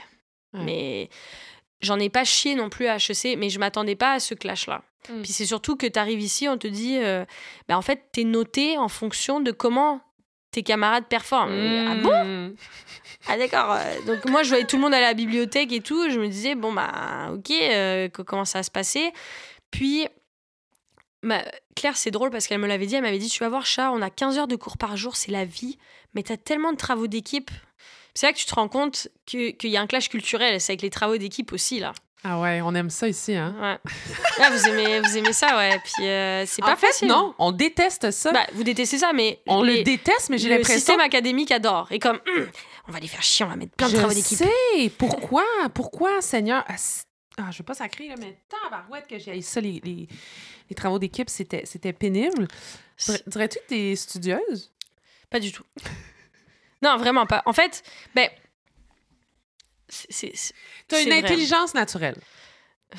Je, je peux pas dire ça. Je lance des fleurs comme ça, moi, non, sur non, ce podcast. Je... Ben, je suis studieuse, c'est-à-dire que euh, je, je pense que, tu sais, mettons, quand j'étais en prépa, euh, je- je- moi, je- le 80-20, là, la règle de Pareto, fonctionne beaucoup dans mon cas. C'est-à-dire que moi, là, mettons, d'avoir 80% en examen, ou, tu sais, même d'avoir 75, ben, si j'ai 75, Ça te va, quoi. ça me va. En fait, je vais pas me... Ouais. je vais pas travailler 4 heures de plus pour avoir 80, tu vois. Hmm. En fait, moi, j'ai, tu sais, j'ai, puis c'est, ne faites pas ça, peut-être, ou, ou faites ça, j'en sais rien, mais je, je sais pas qu'est-ce que je peux recommander ou pas, mais pour moi, tu sais, euh, puis je veux dire, dans mon travail aujourd'hui, tu sais, je, sais que je suis quelqu'un qui donne son 100%, tu sais, Mhm. je, je fais pas la règle de Pareto au travail. Mhm. Mais c'est vrai que pour l'école, moi, c'était pas. euh, Puis, tu sais, mes parents, je suis contente parce qu'ils m'ont jamais dit euh, on veut que tu aies des 100% tout le temps. Ou on- Mhm. Donc, tu sais, j'ai eu cette chance-là aussi de ne pas avoir des parents très axés sur la performance, mais qui me poussaient pour que je réussisse, tu vois. Pour que tu aies un diplôme. Exactement. Donc, c'est vrai que quand j'étais au HEC, euh, j'étais. Oui, étudié. Est-ce que j'ai étudié euh, au maximum que je pouvais? Non. Euh, comme mes camarades, peut-être pas, ça dépend, certains. Mais, euh, mais voilà, et puis j'étais, j'étais correcte avec ça, tu vois. Après, aujourd'hui, est-ce que je regrette? Des fois, je me dis, bah, c'est sûr que, euh, tu sais, j'aurais peut-être aimé finir avec une meilleure cotère, là.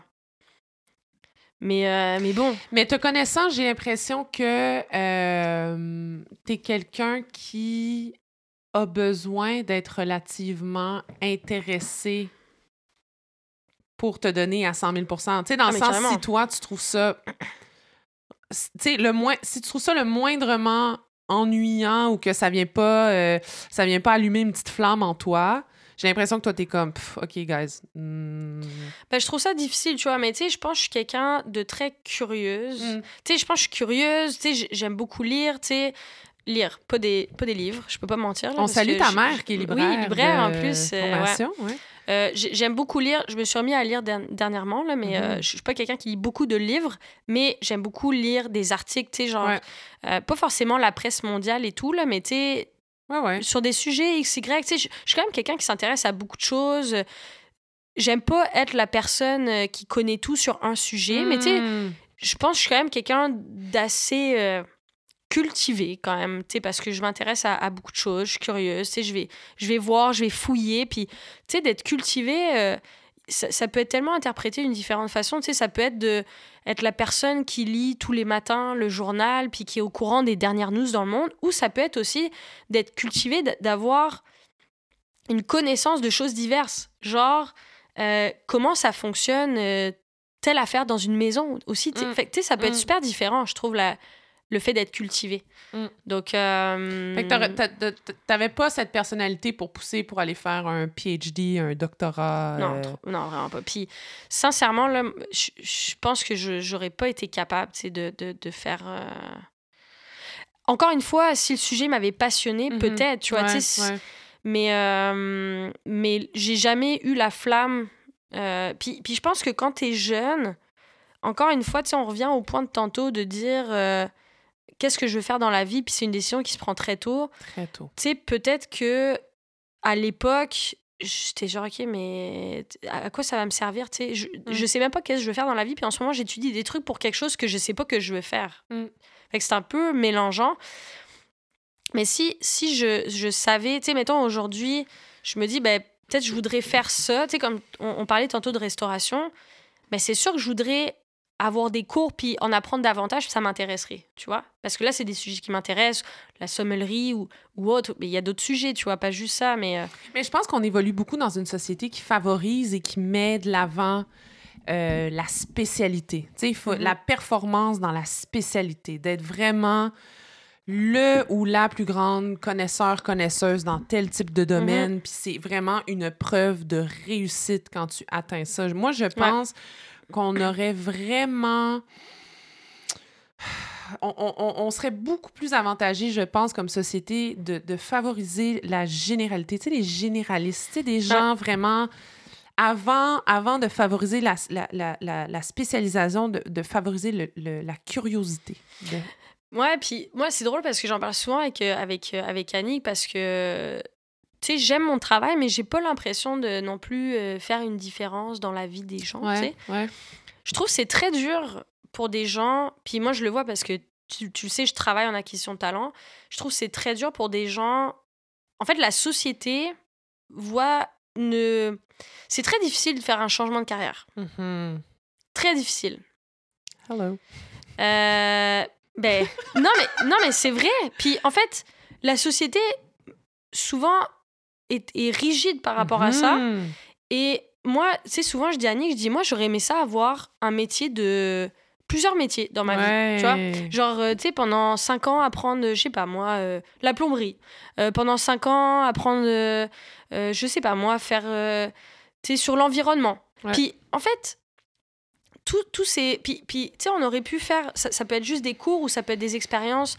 Mais, mais tu vois, je trouve qu'à l'école, ça manque de ça, de, de cette versatilité et liberté de, de, je sais pas moi, faire de l'horticulture ou. Euh, tu sais, on dirait qu'à 18 ans, ok, tu vas être horticulteur, bah. Ok, parfait, c'est ça, mais tu pourras jamais être autre chose de ta vie parce qu'on va t'enlever tous tes autres cours. You die with it. Exactement. Et si tu veux changer de carrière, il bah, faut que tu.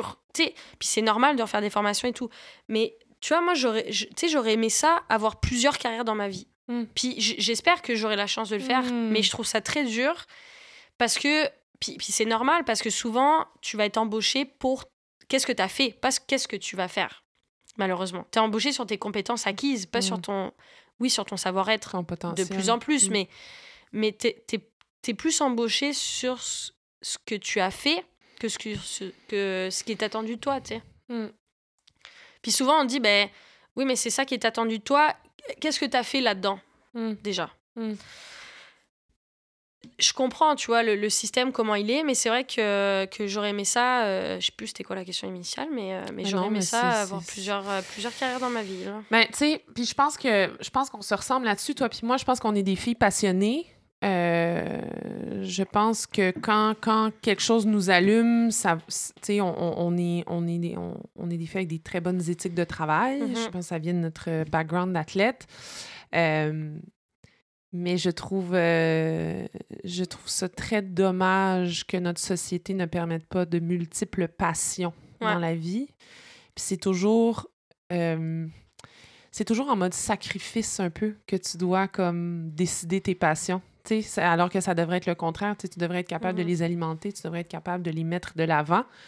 Euh, pour être le meilleur humain possible. sais parce qu'à la fin de la journée, c'est ça qu'on veut tous être. Mm-hmm. Puis c'est ça que la société, dans sa globalité, devrait rechercher euh, euh, de chaque citoyen, qu'on soit tous la meilleure version de nous-mêmes pour que la gang d'humains ensemble ben on, on, on, on progresse à, à, notre, à notre meilleur potentiel. Donc.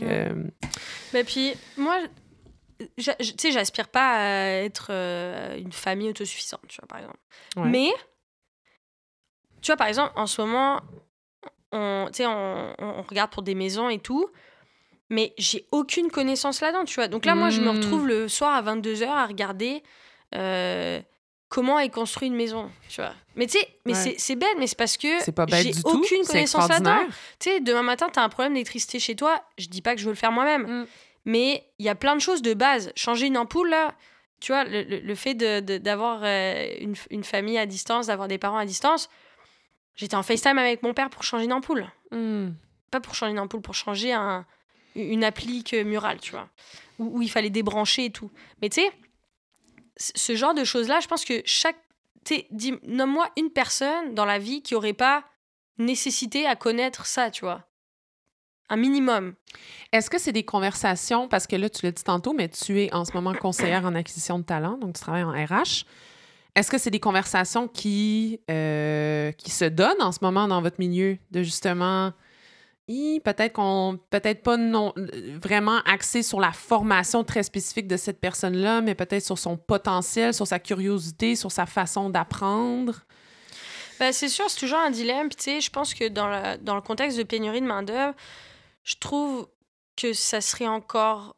Tu sais, on, on l'a vu avec la pandémie, il y a plein de gens qui ont perdu leur job, mais ça aurait été vraiment cool que des gens euh, sachent un minimum d'autres domaines pour hmm. vite se réorienter. Tu vois, tu sais, je te donne un exemple, mais l'exemple de la pandémie, tu sais, autant, ça a été un événement très difficile et tout, mais il y a des gens qui ont perdu leur emploi et il y avait un énorme besoin dans certains secteurs, tu sais, les, les services essentiels, mais je te donne un exemple, dans les hôpitaux et tout, ça, ça aurait été cool qu'il y ait des gens qui aient un minimum de savoir en, en, en soins ou je sais même pas, tu mhm, vois. Mhm. Mais que la réorientation puisse être euh, plus facile, tu vois, ou, ou qu'on on aurait pu dire, bon, bah, tous les gens qui travaillent là-dedans, on n'a pas besoin de vous en temps, en temps de pandémie.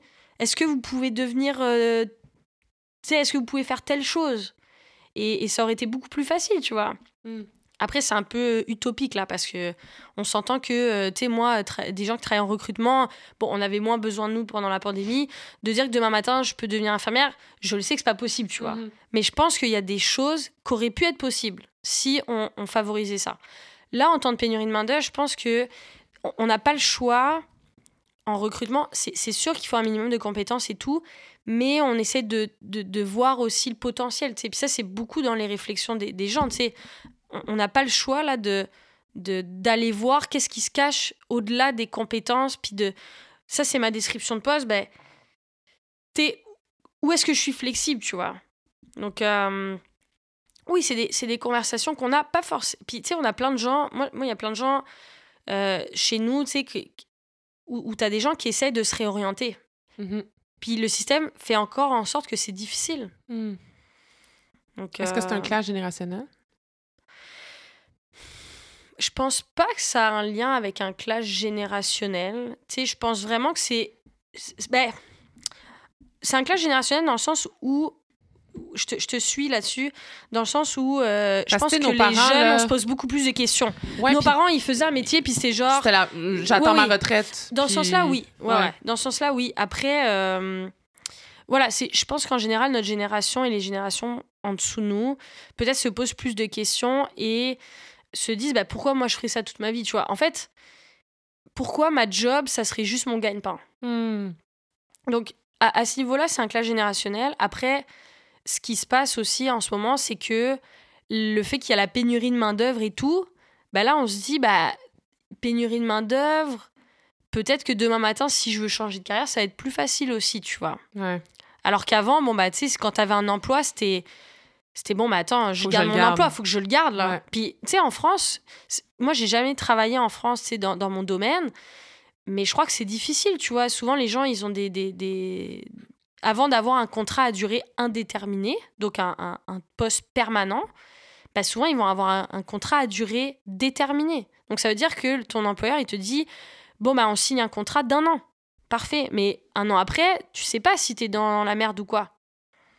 Alors que, et c'est dur de signer un, CDI, ce qu'on appelle contrat à durée indéterminée. Hmm. Euh, donc tu vois, c'est ça aussi, c'est que euh, je pense qu'il y a des gens, ils se disaient, bah, je peux pas changer d'emploi, c'est trop risqué, tu vois. Alors mm. qu'aujourd'hui, les gens, ils se disent, bah, peut-être je peux m'essayer, tu sais. Il y a une mm. pénurie mm. main-d'œuvre de toute façon. Mais est-ce que toi, tu le euh, conseilles ah ah. Ben, je, je pense pas que tu peux euh, Enfin, ça dépend, mais c'est sûr qu'il faut que tu refasses des formations. Tu sais, tu peux pas t'improviser. Moi, je pense que c'est ça la base. C'est que tu peux pas. Je, je le conseille pas ou je le déconseille pas, mais tu peux pas t'improviser quelque chose que t'es pas. Mm. Ou, pour lesquels t'as pas de compétences. Mm. Donc, je pense c'est sûr, ça prend soit de peut-être faire une formation. Ça veut pas dire de retourner à l'université. Il y a des formations professionnelles qui sont super. Donc, mais ça prend un minimum. Et après, il faut être capable aussi de, de se dire bon, bah, moi, dans mon expérience, j'ai fait ça. En quoi ça a un lien avec qu'est-ce que je veux faire, tu vois? Mm. Tu sais, il y a des choses, on ne pense pas là, mais il y a des compétences transversales beaucoup plus qu'on pense. Mais tu sais, moi, demain matin, par exemple, si je devenir électricienne, je sais qu'il faut que je prenne des cours en électricité, tu vois, que je sois formée. Donc, j'ai quand même conscience de ça. Mais moi, s'il y a des gens qui veulent se réorienter, mais allez-y. Si vous n'êtes pas heureux dans votre travail, allez-y. Mais c'est sûr que ça prend, euh, ça prend un peu une bouée de sauvetage, tu vois. Tu sais, faut, faut que tu euh, faut que euh, faut, faut, une solidité en arrière ou euh, euh, tu peux pas tu peux pas faire ça non plus sur un coup de tête je pense donc euh, là on vient d'effectuer un tour de France complet dans le sens qu'on a vraiment ouvert une énorme parenthèse par rapport à la situation de ton arrivée au Québec. Je pense que c'est un double tour de France qu'on vient de faire. Mais, Moins épuisant, par exemple. Moins épuisant. Aimes-tu le vélo? J'aime ça, mais euh, je suis pas quelqu'un qui aime beaucoup les sports individuels. Ah non, t'es une fille. Euh, fille de gang. Fille de gang. Une fille de gang. Une fille de gang. Mais là, tu m'as pas répondu sur le foot. Le foot, c'est vrai. Mais oui, le foot. Euh, sur la, la, Ouais, ouais, on a, on a beaucoup, beaucoup dévié. Une chance que tu es là pour nous ramener. Le foot. Ah ouais. Un, un opposé. Moi, quand on m'a dit qu'il fallait que j'aille au gym, que je fasse des séances de spinning. Qu'est-ce que ça veut dire? Parce que sinon, on s'est rencontrés là. On s'est rencontrés Carabin. Exact. Mais euh, ben, en France, on, puis je veux dire, on va pas se le cacher. Bon, après, maintenant, ça, ça a changé. Je pense que le soccer féminin s'est beaucoup développé depuis que je suis. Pas, depuis que moi, je suis partie. ils se sont pas dit, Charlotte est partie, gars, ils ont plus se développer. Enfin Mais à l'époque où je suis partie versus maintenant, ça, c'est deux mondes complètement opposés. Puis je pense que euh, il y a, y a, beaucoup plus le côté euh, physique qui, qui s'est développé. Mais mm-hmm moi, à l'époque, là, on, jouait quand même en Division 2, donc qui est une très bonne division, mais on n'allait pas au gym tous les jours. On s'entraînait beaucoup, mais c'était. une petite crevette quand Ouais, j'étais une crevette. Puis on, était. Puis tu sais, je pense qu'on est reconnu quand même pour être plus technique. Euh, tu sais, quand on allait faire nos, nos, nos camps aux États-Unis, euh, les filles aux États-Unis, euh, c'est elles ont quatre poumons, des cuisses qui font mon corps, mon corps au complet. donc, disons que l'aspect physique et le, le, fait d'être en forme, puis de est beaucoup plus euh, recherché mhm. euh, ou important ici que, que nous, ça l'était. C'est ça. Pour les gens qui connaissent moins le foot, il y a vraiment une grosse distinction, du moins euh, au foot féminin, entre le soccer nord-américain et le foot européen, dans le sens que le soccer nord-américain est beaucoup plus axé vers le physique, beaucoup plus mhm. axé vers une présence, une intensité physique qui, euh, qui, qui clash euh, avec la vision plus européenne de, du, de la technique. Euh, vous, êtes, vous êtes des artistes, vous, en France, alors que nous, on est plus... Non, mais c'est vrai, vous mm-hmm. êtes des artistes, alors que nous, on est beaucoup plus... Sans inventer la roulette, quoi. Sans, sans, tomber dans les stéréotypes, on est beaucoup plus en mode bûcheron ici, tu sais, on, on, va... Non, mais pour vrai, tu sais... Casser des gens. Le 50-50, ah oui, on, y va, tu sais, on se posera pas de questions. Oui, je veux dire, il y a, y a, y a les, gens qui écoutent du soccer québécois, oui, évidemment, il y a beaucoup de, il y a beaucoup de techniques aussi, mais je veux dire, ça se voit. On, favorise justement la présence au gym. On mhm. favorise les tests cardio. On favorise le. Alors que vous, j'ai l'impression, c'est beaucoup plus sur on apprend à toucher un ballon et on apprend à être, à ne faire qu'un avec un ballon avant d'aller se faire chier au gym. Mhm. Non, c'est 100%. Puis euh, je pense je pense que ça a été peut-être le côté euh, le, le, plus tough. Puis, euh, euh, puis bon, bah, c'est sûr que c'était d'intégrer une nouvelle équipe, de créer des liens. mais autant ça a été tough que pas, pas forcément le soccer, c'est-à-dire le jeu en tant que tel, le, le, fait de jouer au soccer, plus que l'aspect gang qui m'a. Tu sais, qui, pas, qui m'a sauvé, là, mais qui. Tu peux le dire, on te Ouais, ouais. Tu peux dire. Qui, m'a sauvé. Ah qui m'a sauvé. Qui m'a sauvé. Mais euh, non, non, mais, mais qui, qui m'a vraiment fait du bien, tu vois, qui, qui m'a mm. permis de. Bah, franchement, euh, c'est beaucoup grâce à ça aussi que j'ai mon expérience, ça a été une bonne expérience. Oh, ici. Stop it. stop it. Mais on, euh, on, va se dire, on est une génération particulière aussi. Mm-hmm. Dans le sens que dix ans plus tard, on est tous encore best friends. Je pense pas que toutes les générations carabins, ça a été ça, mais nous, notre génération, on a vraiment connecté à un autre niveau qui nous a permis de, de bâtir des relations euh, extraordinaires. Exactement. Extraordinaires. mais mais est-ce que, est que tu t'es remise en question? Euh, euh, école, soccer, loin de tes parents, l'adaptation, c'était comment? Est-ce qu'il y a vraiment eu un moment où tu as dit « Ouh, ce n'est pas pour moi » Ben, je pense que oui, j'ai voulu retourner là. À un moment donné, je me suis dit, euh, je pense que c'est le premier Noël. Puis, tu sais, même encore aujourd'hui, là, euh, euh, c'est souvent les moments importants comme ça, tu sais, les anniversaires, les Noëls, qui sont les plus toughs. Sincèrement, même, même après 10 ans, là. Tu t'habitues pas à un Noël sans tes parents. Imagine. Elle est en train de pleurer en imaginant. Qu'est-ce que tu faisais à Noël ici? Ben, j'allais chez toi, j'allais chez tes parents. Non, mais pas la première. Euh, oui, t'es venue quelques fois. Non, mais... non, mais euh, ben, qu'est-ce que je faisais à Noël? Bah, C'est ça. Au début, je rentrais beaucoup, à Noël et l'été, justement, euh, quand j'étais pas à l'université. Mais à Noël, je rentrais, je rentrais très souvent, là, les premières années. Mais c'est vrai que je pense ce qui a été le plus difficile au début, c'était le décalage horaire. Ça, ça, ça, et ça a été longtemps le, la chose qui était très difficile, c'est que, tu sais, mettons, euh, les premiers jours, là, c'était terrible. Je me réveille le matin, tu sais, à. Bah, j'avais pas de rideau, parce que j'ai découvert qu'au Québec, euh, il faut que tu amènes tes rideaux quand t'emménages chez toi. faut, faut, c'est genre. T'allais apporter votre vin au resto et, chez toi, c'est apporter votre rideau. Donc euh, j'ai emménagé et j'avais pas de rideau. Et Claire, elle m'avait pas prévenu. Donc moi, pendant quelques jours, je dormais pas de rideau. Donc à 7 h le matin, le, petit ah. colibri qui chantait, le soleil en pleine face ça réveille, ça réveille. Et là, il était 7 heures le matin. Puis en plus, euh, pour ceux qui ne le savent pas, quand, quand on voyage de, de France jusqu'à Montréal, souvent le décalage horaire euh, est, quand même cool parce que tu vas te coucher tôt, mais tu vas te lever tôt. Mm. Donc à 7 heures, moi, euh, j'étais, j'étais fraîche. Je me réveillais. Et en fait, bon, de 7 heures jusqu'à un certain point, je, je, pouvais appeler mes parents, tu sais, je pouvais leur parler. Mais bon, eux ne, ne bouquaient pas leur journée non plus pour que je les appelle à tout moment. Tu sais, ils s'étaient pas dit, bon, bah, nous, on ne fait rien de nos premières journées de départ de Charlotte, au cas où elle nous appelle, tu vois, ce qui est normal. Mais je veux dire, j'étais capable de les appeler toute la journée, mais rendu à un certain point, tu sais, quand il était minuit, une heure du matin chez eux, là, c'était plus difficile. Fait que, tu sais, ça a été surtout le décalage horaire parce que je me levais à 7h, puis là je me disais 7h, ok, il est 13h en France, oh mes parents doivent être en train de faire ça, ils font ça. Mm. Puis là, petit à petit, la journée passait, puis à chaque fois, tu sais, je m'imaginais en fait qu'est-ce que mes parents faisaient ou mm. qu'est-ce que je ferais en France, tu sais. Mm. Et ça, ça a été super dur au début. Euh, après, j'ai réussi à, briser un peu ça. Mais c'est vrai qu'au premier Noël, euh, tu sais, justement, ma première session à l'université, ça avait été tough. Avec les carabins, tu sais, c'était. Bon, tu sais, les filles et tout, je pense que c'était très bien, mais niveau soccer, bah, tu sais, c'est sûr, c'était difficile quand même de, de s'adapter. Fait qu'à Noël, le premier où je suis rentrée, j'étais comme, ouh, est-ce est que. Trois ans, trois ans, c'est bien. Trois... Un, an, un an aussi, ça peut être bien. Mm. J'hésitais beaucoup. Donc, euh, qu'est-ce, qu'est-ce, qui a, qu'est-ce qui a déclenché le OK, je vais rester d'abord? Ben, tu sais, moi, je suis quelqu'un qui aime pas commencer quelque chose et pas le finir, tu vois. Donc, déjà, à la base, puis c'est pas une question d'ego ou autre, c'est juste que je me dis, je peux pas.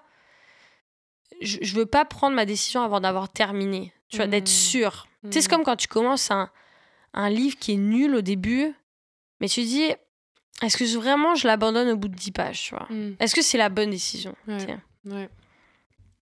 Là, je fais genre que je lis beaucoup de livres, mais. C'est vrai que tu n'arrêtes pas de plugger tu lis beaucoup de livres. Mais est-ce que tes parents t'ont.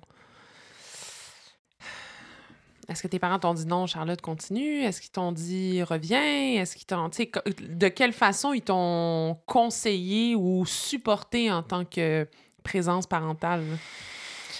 Ben, je pense que, tu sais, ils, m'ont montré que j'avais des gens sur qui je pouvais peut-être m'appuyer ici.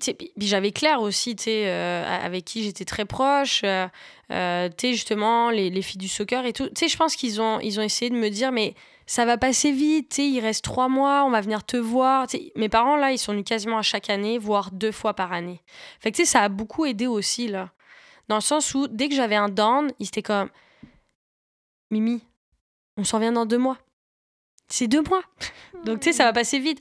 Donc, dans le sens où, euh, tu sais, je pense que pour eux, ils me disaient, tu sais, ça serait dommage que, que, que tu reviennes. Euh.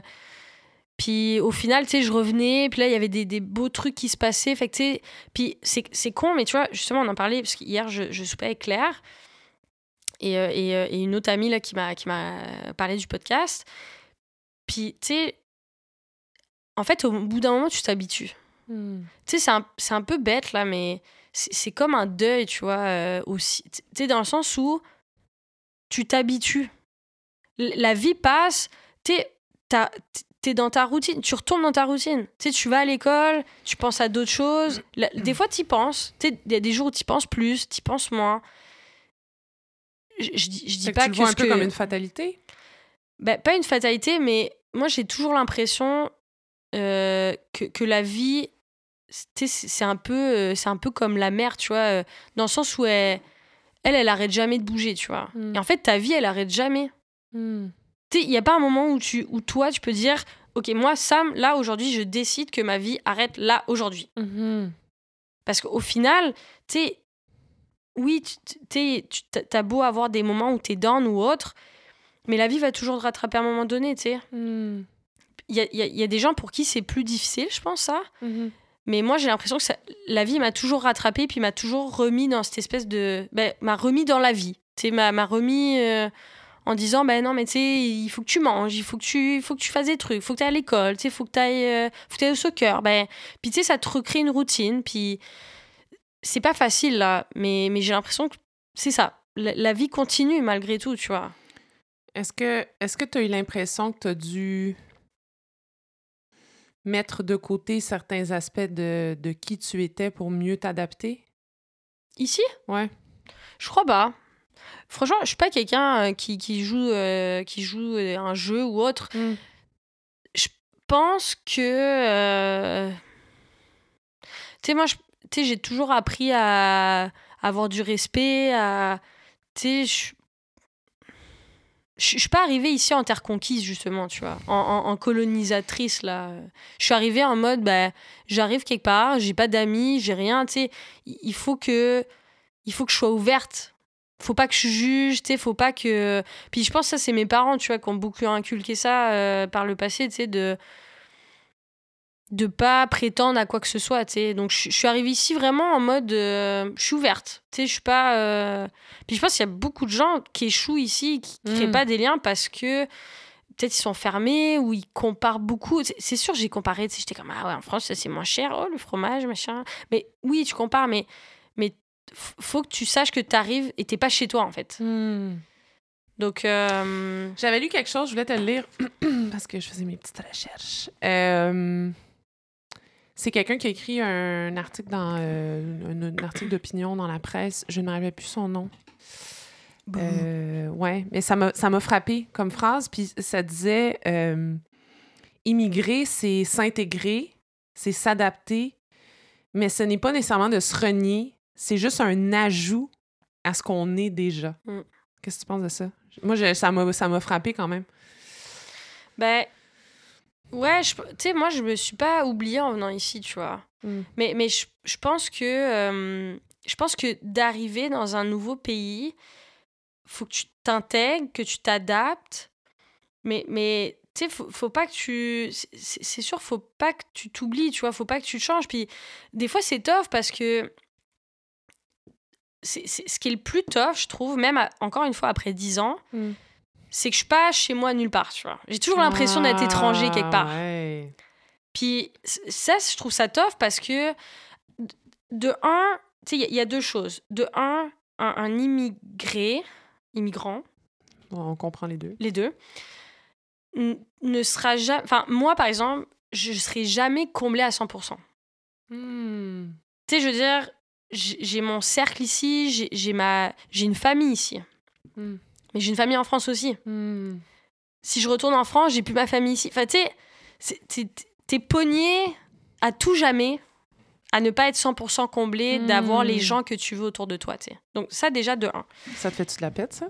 Ben oui. C'est, je pense que c'est le... Ben, moi, c'est mon plus gros dilemme en tant que personne euh, qui a quitté son pays, tu vois. C'est, le plus gros dilemme, c'est de se dire... T'es un peu apatride maintenant. Je vais jamais être 100% comblé. Et, en même temps, si, si je quittais, bah, oublie ça, j'ai bâti trop de relations ici, j'ai bâti trop de liens. C'est sûr, je me referai, j'aurai un cercle, mais, mais je laisserai des gens derrière, tu vois, que j'ai pas forcément envie de laisser. Hmm. Donc, ça, c'est le plus gros dilemme. Mais au-delà de ça, c'est que quand je vais en France, ah, mais toi, t'habites à Montréal euh, avec les caribous, là, et tout. Euh. Et, et, quand je suis ici, ben, tu sais, là, je suis en train de faire mes papiers de citoyenneté. Mais ma euh, citoyenneté, ils vont pas changer mon accent, tu vois. Donc, je vais toujours être l'amie française de Sam, tu sais. Ou genre, euh, ouais. ah oui, c'est mon amie française. Je le dis plus, ça, d'ailleurs. Ben, puis c'est correct, je le, je le, prends pas mal, mais, tu sais, c'est vrai. Mm. Mais je vais jamais être. En fait, je vais toujours être française keb. Un peu. Et, le pire, c'est que moi, dans ma, dans ma tête, tu sais, les dix années que j'ai passées à Montréal, donc depuis, 2000, euh, depuis 2012. Ah bah ouais. j'ai un gros blanc Compta, Compta, ça a été difficile. Compta, ça n'a pas été mon meilleur cours. Là, je l'ai coulé, puis j'ai dû le reprendre. Même en le reprenant, j'avais genre C+. Fait que 2012 à 2022, ce 10 ans-là, tu sais, on s'entend, moi, j'avais... C'est parce qu'en même temps, je réfléchissais, tu sais, je me dis, j'avais 19 ans, là, tu sais, j'en ai quasiment 30. Mais tu sais, on s'entend que de 19 à 30 versus de 0 à 19, c'est quand même une différence de personnes. Là, mm. De 0 à 19, déjà le premier 10 ans, tu t'en souviens pas généralement. Tu n'étais pas forcément conscient de qui t'étais. Non. De 10 à 19, bon, bah, il y a une grosse période d'adolescence où tu es un peu multi-personnalité, on s'entend. Mm. Fait tu sais, le 19 à 30, je trouve qu'il est tellement percutant dans une vie mm. de, de, de, de personnes. un humain, mm. là, de 19 à 30, c'est là que tu apprends à te connaître, tu fais tes choix importants dans la vie. Euh, tu commences à bâtir des trucs.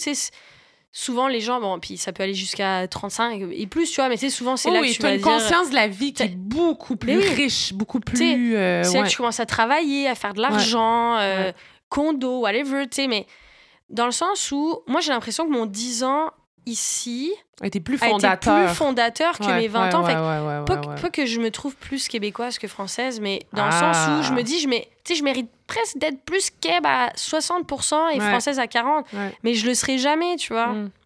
Mm. Mais là, dans un monde idéal, tu serais 100% quelque chose avec un petit background d'autre chose? Non, je veux pas perdre. euh, c'est ça. Non, non, je veux, je veux pas perdre, mais c'est que je trouve ça tough parce que. hum, C'est tough. C'est C'est- très tough. C'est très tough. difficile. Puis, puis tu sais, encore, euh, c'est- drôle parce que souvent, moi, mon jeu, quand je rencontre des nouveaux Québécois, c'est Mhm. que j'essaie qu'ils qu'ils- qu'ils se rendent pas compte que je suis française. Mais how? Ben, je dis un minimum de mots, en fait. J'essaie de pas, pas, pas trop parler ou juste de dire, genre... euh, ou ou, tu sais, juste de dire des trucs cons, genre bonjour, tu sais, ou des... Ça t'amuse? Ah, j'adore. En fait, moi, le... tu sais, il y a des gens, ils sont « Ah, t'es française !» Et là, je suis « Yes !» On a tenu 5 secondes. Puis tu vois, Ah. En recrutement, souvent, je parle à des, des, des gens qui- sont encore en France, tu sais, ou des gens qui viennent d'arriver, euh, des, des Français qui viennent d'arriver. Et en fait, il y en a plein qui me disent euh, Oui, alors moi, tu sais, j'ai fait un baccalauréat en France. C'est- différent de vous ici. euh, et dans ma tête, je me dis Ah, Je suis tellement en train de la voir, lui. Je, suis en train de complètement. euh, il se doute pas du tout, je suis française, tu vois.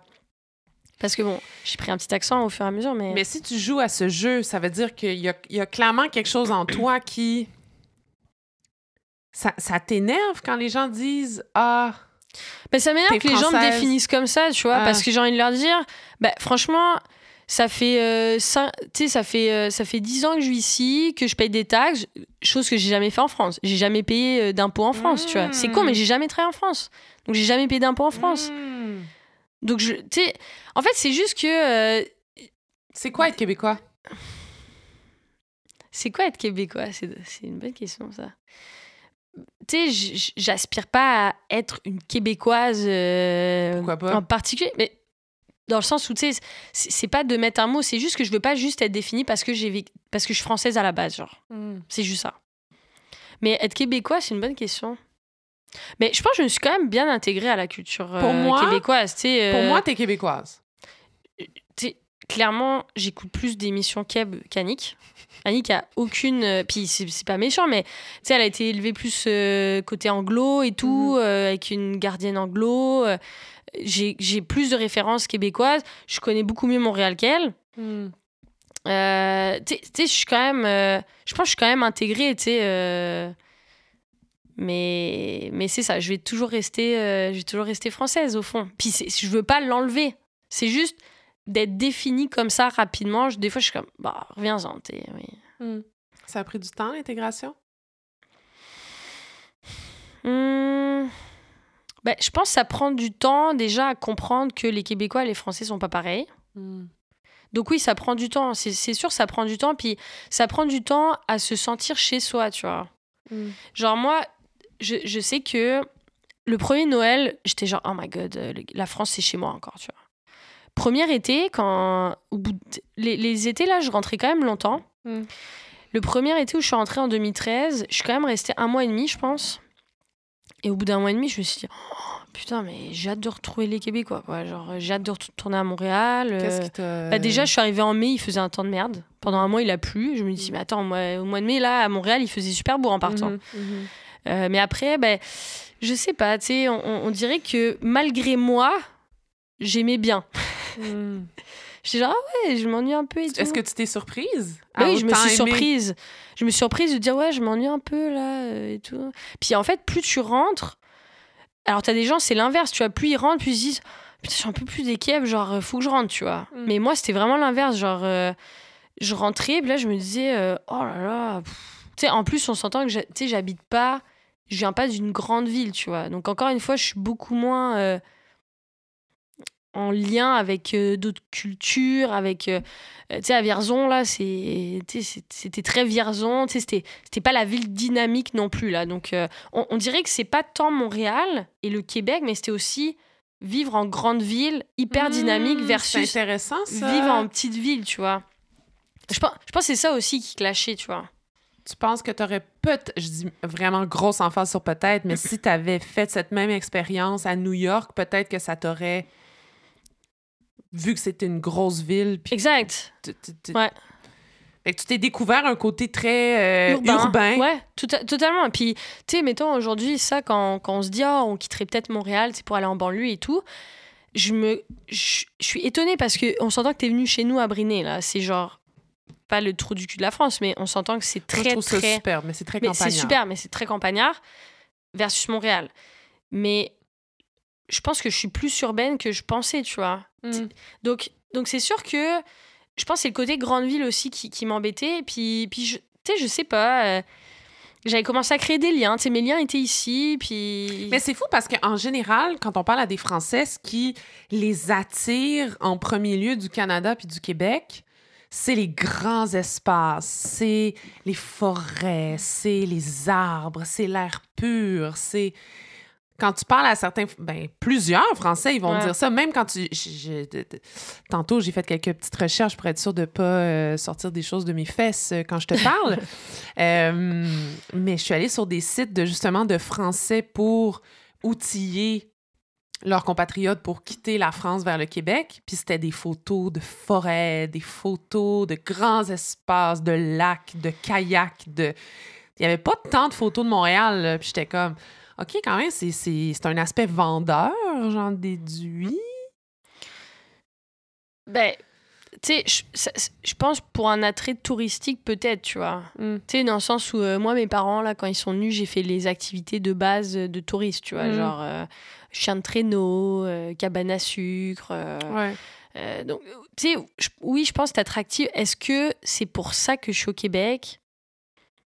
Je, je sais pas, tu vois. C'est sûr, c'est le fun. Moi, ce que j'aime, ce que j'ai beaucoup aimé aussi, c'est que il y a des saisons. Puis, tu sais, mettons en France, là, sérieux, à Noël, en France à Noël, chez moi, là, c'est affreux. Tu sais, on est rentré plusieurs fois, là. Ouais, il pleut. Déjà, une fois sur deux, tu peux la gastro. il pleut. Non, mais c'est vrai, les gens, les gens, ils te font huit fois la bise euh, à chaque fois. Donc, euh, les microbes, il pleut. Tu sais, Franchement, quand il pleut, tu peux rien faire. Et c'est gris tout le temps. Hmm. Alors que là, au Québec, tu arrives, euh, tu peux aller au lac au Castor, euh, faire du patin, il fait hmm. grand soleil. Bon, il fait moins 20, certes, hmm. mais il fait grand soleil. Quand il neige, tu peux sortir dehors, c'est le fun, t'es comme oh my god, c'est beau. Quand il pleut, t'es pas genre oh my god, de la pluie, j'adore, tu vois.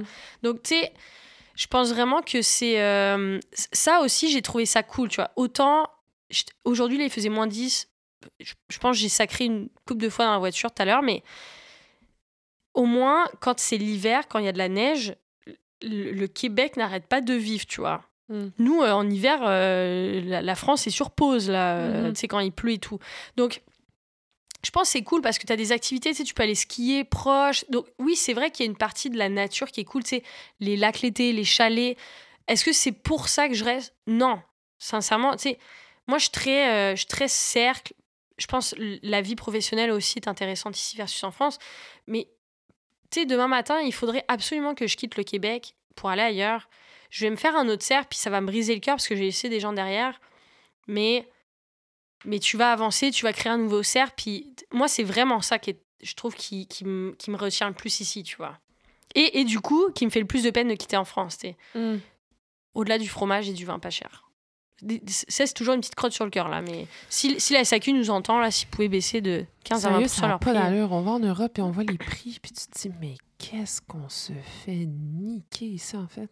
Le fromage, le, fromage, le vin, le vin, le, vin, le, fromage, le fromage. Mon Dieu, c'est c'est fourette. Fait que dans le sens, toi, euh, en autant que tu as une gang quelque part. Ouais. Ça aurait pu être. Une gang que je mange. Que je mange. Que tu manges à la bonne franquette avec des gens que tu aimes, ça peut être pas mal n'importe où mm. sur la planète. Ouais, ouais, je pense que peu, peu, importe où tu vas aller, tu vas pouvoir rester, je pense, si, si, si tu as un bon cercle. Mm. Tu un système de support, un. Puis, puis je veux dire, même pour quelqu'un de québécois, bah, mettons, qui quitterait Québec, genre et qui viendrait s'installer à Montréal. C'est con là. En fait, ce qui va être le plus dur, c'est de se dire est-ce que je peux rentrer quand je veux, tu vois? Hmm. Mais quand tu quittes Québec pour venir à Montréal, ben si t'arrives pas à te bâtir un cercle, tu vas, tu vas retourner, tu vois. Tu sais, même les gens les plus mieux avec eux-mêmes, au bout d'un moment, si t'as pas de cercle, euh, tu sais, je veux dire, t'as beau avoir la meilleure job, avoir le, meilleur truc, mais je pense que les gens, ils sont bien quelque part pour les gens. C'est vrai, ça. Mm. C'est tellement vrai. Puis on met beaucoup l'accent sur ah, tu vas avoir une meilleure job, tu vas faire un plus gros salaire, tu vas peut-être avoir une plus grosse maison. OK, mais. Mais si t'es tout seul. T'es tout seul. T'es tout seul tous les soirs. Mais oublie ça. ça oui, t'auras beau euh, aller au resto. Euh, à l'hélicoptère tout seul, mais c'est plate. Même si t'es au bar. Même si t'es au bar, le serveur, à un moment donné, Dude, find some friends. oui, c'est ça. je veux pas être ton ami tous les soirs. Euh, je vais poser une question délicate. Oh. Euh... Pas la question coquine. Ah, la question coquine de l'émission. Les Français font l'amour comment? Euh, non, pas du tout, c'est pas ça. Mais euh, tu, tu, peux, tu peux me le dire euh, si ça. Tu n'as pas mhm. nécessairement d'idée là-dessus, mais j'ai l'impression. Ben, pas j'ai l'impression, je veux dire, le gouvernement ne s'en cache pas non plus. On, on fait vraiment une, une énorme distinction entre l'immigration française-français, donc de, Français de mhm. France, et le reste de, les autres immigrants. Au Québec. Au Québec, mhm. du moins. Je, dans le reste du monde, je ne peux pas parler, mais au Québec, du moins, euh, ça, se voit, je veux dire, dans, les discours politiques. Euh, on, veut ça. Mhm. Est-ce que toi, tu t'es sentie comme une immigrante ou très rapidement, tu as, vu que qu'il y avait une différence parce que j'étais franc. Ben, de un, les frais de scolarité, là. Ah, c'est intéressant, ça. Tu sais, euh, quand moi, je suis arrivée, euh, euh, je payais les mêmes frais de scolarité que les Québécois. Hmm. Parce qu'il y avait eu l'accord, je pense que c'était je pense c'était il y a longtemps, là, De Gaulle, me semble qu'il y avait... Ou je pourrais pas te dire, mais... Faudrait vérifier, là, mais... En tout cas, il y avait eu un accord qui avait été fait mm-hmm. il y a très longtemps sur le fait que, ben, nous, euh, on payait les mêmes frais de scolarité que les Québécois. Mm. Donc, tu sais, euh, je ne l'ai pas mentionné dans les raisons de ma venue, mais c'est sûr que quand mes parents, je leur ai dit, guys, ça va vous coûter 2500 balles à 3000 dollars par semestre versus 10 000, ils étaient plutôt contents, tu vois. mais donc, donc euh, oui, versus d'autres camarades qui, qui, qui étaient peut-être issus de d'autres d'autres pays ou qui, mm-hmm. qui migraient d'autres pays. Euh, ben, eux, ils payaient euh, plein pot, quoi. Mm. Et là, c'était vachement cher à HEC. C'était des trucs comme 10 000 dollars l'année ou 15 000 même. Donc déjà, oui, de un, euh, j'ai vu cette différence-là, même avec la RAMQ. Tu sais, nous, on avait, il y avait beaucoup de choses qui étaient facilitées par mm-hmm. le fait que j'étais française versus peut-être que j'étais d'origine chinoise ou, mm-hmm. Mm-hmm. ou tunisienne, tu vois. Donc c'est sûr, ça fait une différence. Euh, après, dans les faits, est-ce qu'on est, euh, ceux qui sont les plus. Euh, ceux que les Québécois apprécient le plus? Ah, c'est intéressant. Je sais pas, tu vois. Ah ouais, dis-moi plus. Bah, tu sais, je pense que nous. Alors, est-ce que c'est un préjugé québécois qu'on est colonisateur et qu'on arrive et qu'on va vouloir assimiler tout le monde? Hmm. Ou est-ce que c'est vraiment ça? Tu sais, je sais pas. J'ai pas la réponse à ça, là, mais je, lance ça comme ça. Mais, mais je pense qu'il y a un peu des, des, préjugés et il y a des choses aussi réelles qui se passent où je pense euh, les Français arrivent ici, euh, bah, ça c'est de la merde, bah, ça c'est mieux en France. Euh, oui, bon, bah retourne chez toi, tu vois. mais tu sais, en fait, je pense que souvent on arrive ici, on critique beaucoup. Mais, mais c'est pas parce qu'on critique le Québec en général, c'est en vrai, on aime bien critiquer les Français en général. Vous êtes très revendicateur aussi. Donc, euh, ouais, tout à fait. Donc, euh, mais tu sais, c'est sûr que niveau administratif, tu sais, mhm. je mets, je mets des guillemets, là, les gens le voient pas, mais à niveau administratif et peut-être facilité à, administrativement à s'intégrer, je pense que oui. Ça, ça mais tu l'as pas nécessairement vu dans la perception des gens entre euh, différents groupes d'immigrants. Bah, je suis pas sûre. Puis au contraire, je pense que le fait d'être français, ça peut ne pas nous aider des fois auprès des Québécois. Pourquoi? Bah, c'est ça, comme je te dis, tu sais, je pense, je trouve des fois peut-être notre approche n'est pas la plus. Euh, la plus. Euh, conviviale? non, mais pas conviviale, mais la plus en mode genre. Euh, j'arrive et, et, et, je, vais, je vais voir qu'est-ce que le Québec m'offre, tu vois. Ah, versus. ouais, je, pense, je, pense que c'est dans ce sens-là. On, on chiale beaucoup. Je pense que c'est ce côté-là, peut-être, qui vous gosse. Moi, je peux pas parler. J'ai une mère française, donc je je, je, je, je peux pas je peux pas m'avancer, mais peut-être. Peut-être. Je sais pas.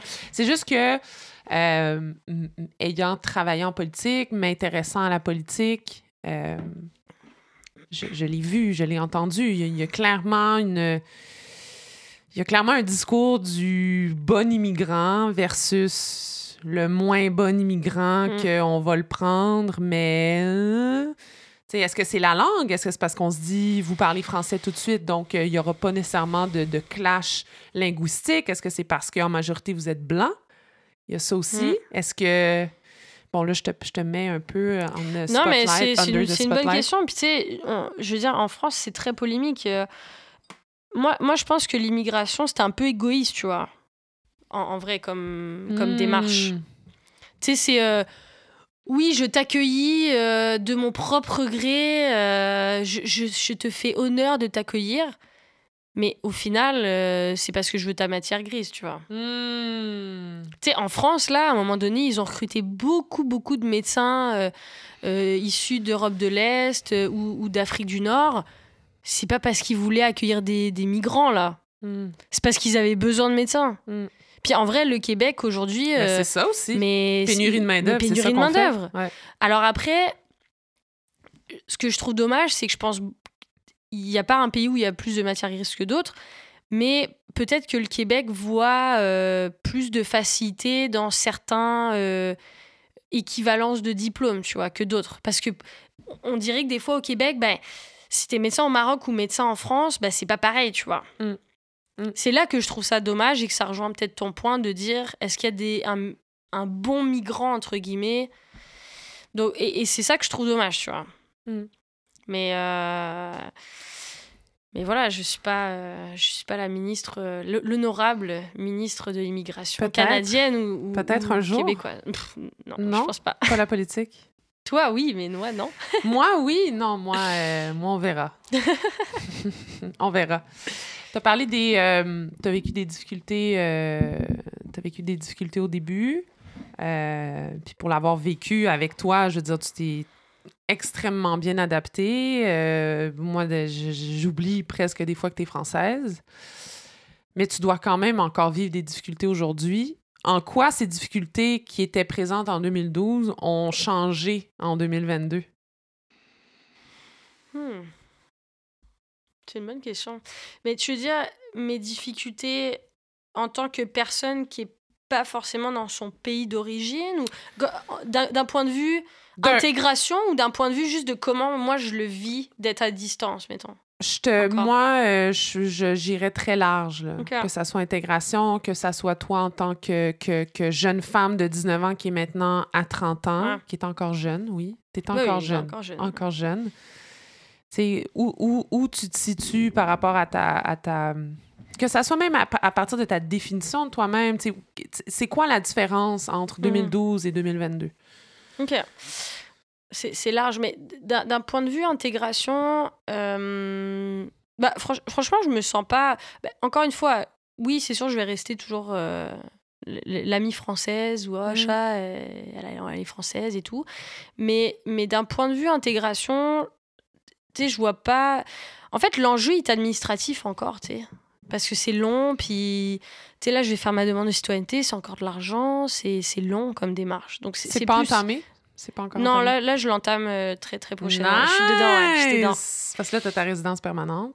Ouais, j'ai ma résidence permanente, mais, mais c'est ça, c'est plus d'un point de vue administratif encore que je me dis, euh, tu sais, des fois quand je reviens de la France, que, que je monte ma résidence, je suis comme, mais oui, je suis résidente. Là, mm. là chez moi, là, ça fait 10 ans que je paye des taxes. Revenez-en des Français. Donc voilà, mais, mais sinon, tu sais, je, je le ressens pas au day-to-day. Euh, L'anglais, dans, dans le cas du travail, je pense que ça peut être un frein. Puis ça, ça je regretterai toujours. là de... Tu sais, je pense qu'au Québec, vous êtes tellement chanceux, là, pour vrai. De, de, de, de un, d'être capable de prononcer des mots, d'avoir la capacité euh, euh, physiologique de ouais. prononcer comme, Bruno comme du monde, Mars. ouais, mais aussi juste, juste d'être entouré, tu vois. Tu sais, moi, des fois, là, je suis dans le métro, là, je... c'est quand avant-hier, là, je revenais du travail, j'étais dans le métro. Tu sais, il y a un monsieur qui, qui écrit euh, chinois ou japonais à côté de moi. Et t'as deux personnes qui parlent espagnol à côté, puis un, un gars, tu sais, qui parle anglais en arrière. Je me dis, mais, mais waouh! Mm. J'aurais jamais vu ça à Paris, tu vois, ou, à mm. Briné. À Briné, encore moins, dehors, il n'y a pas le métro. Mais non, mais je, vous trouve hyper chanceux parce que vous êtes, vous êtes, vous êtes vraiment chanceux par rapport à ça, je trouve. Euh, donc, donc ça, c'est un point. De, de quoi on parlait avant déjà? Ah oui, la différence. De ton évolution, euh, les défis 2012 par rapport aux défis 2022. Les, les, défis, je pense que. Euh, bah, tu sais, on, on, vieillit, tu vois, en général. Donc, euh, c'est vrai que quand j'arrivais ici, déjà, de un, je savais pas que j'allais rester. Donc, je, je savais pas qu'est-ce que ça impliquait de rester ici. Mm. Mais tu sais, de. Les, les, les défis aujourd'hui, c'est que. mais tu sais, j'ai quand même la famille en France et tout. Puis les moments plus on vieillit, bah, plus nos parents vieillissent, les grands-parents vieillissent, les oncles, les tantes vieillissent et tout. Donc, tu as, de plus en plus. C'est des claques de temps en temps qui viennent. Hmm. Parce qu'encore une fois, ta, ta, vie, elle continue, tu sais. Je veux dire, euh, j'en parlais hier avec Annick, là. Euh, des, fois, on dirait, je réalise pas, mais il y a des fois où je m'arrête et je me dis, ben, putain. Euh, en fait, ma blonde, elle, est canadienne, quoi. Et moi, je suis française. et non, mais il y a des fois où je me réveille et je me dis.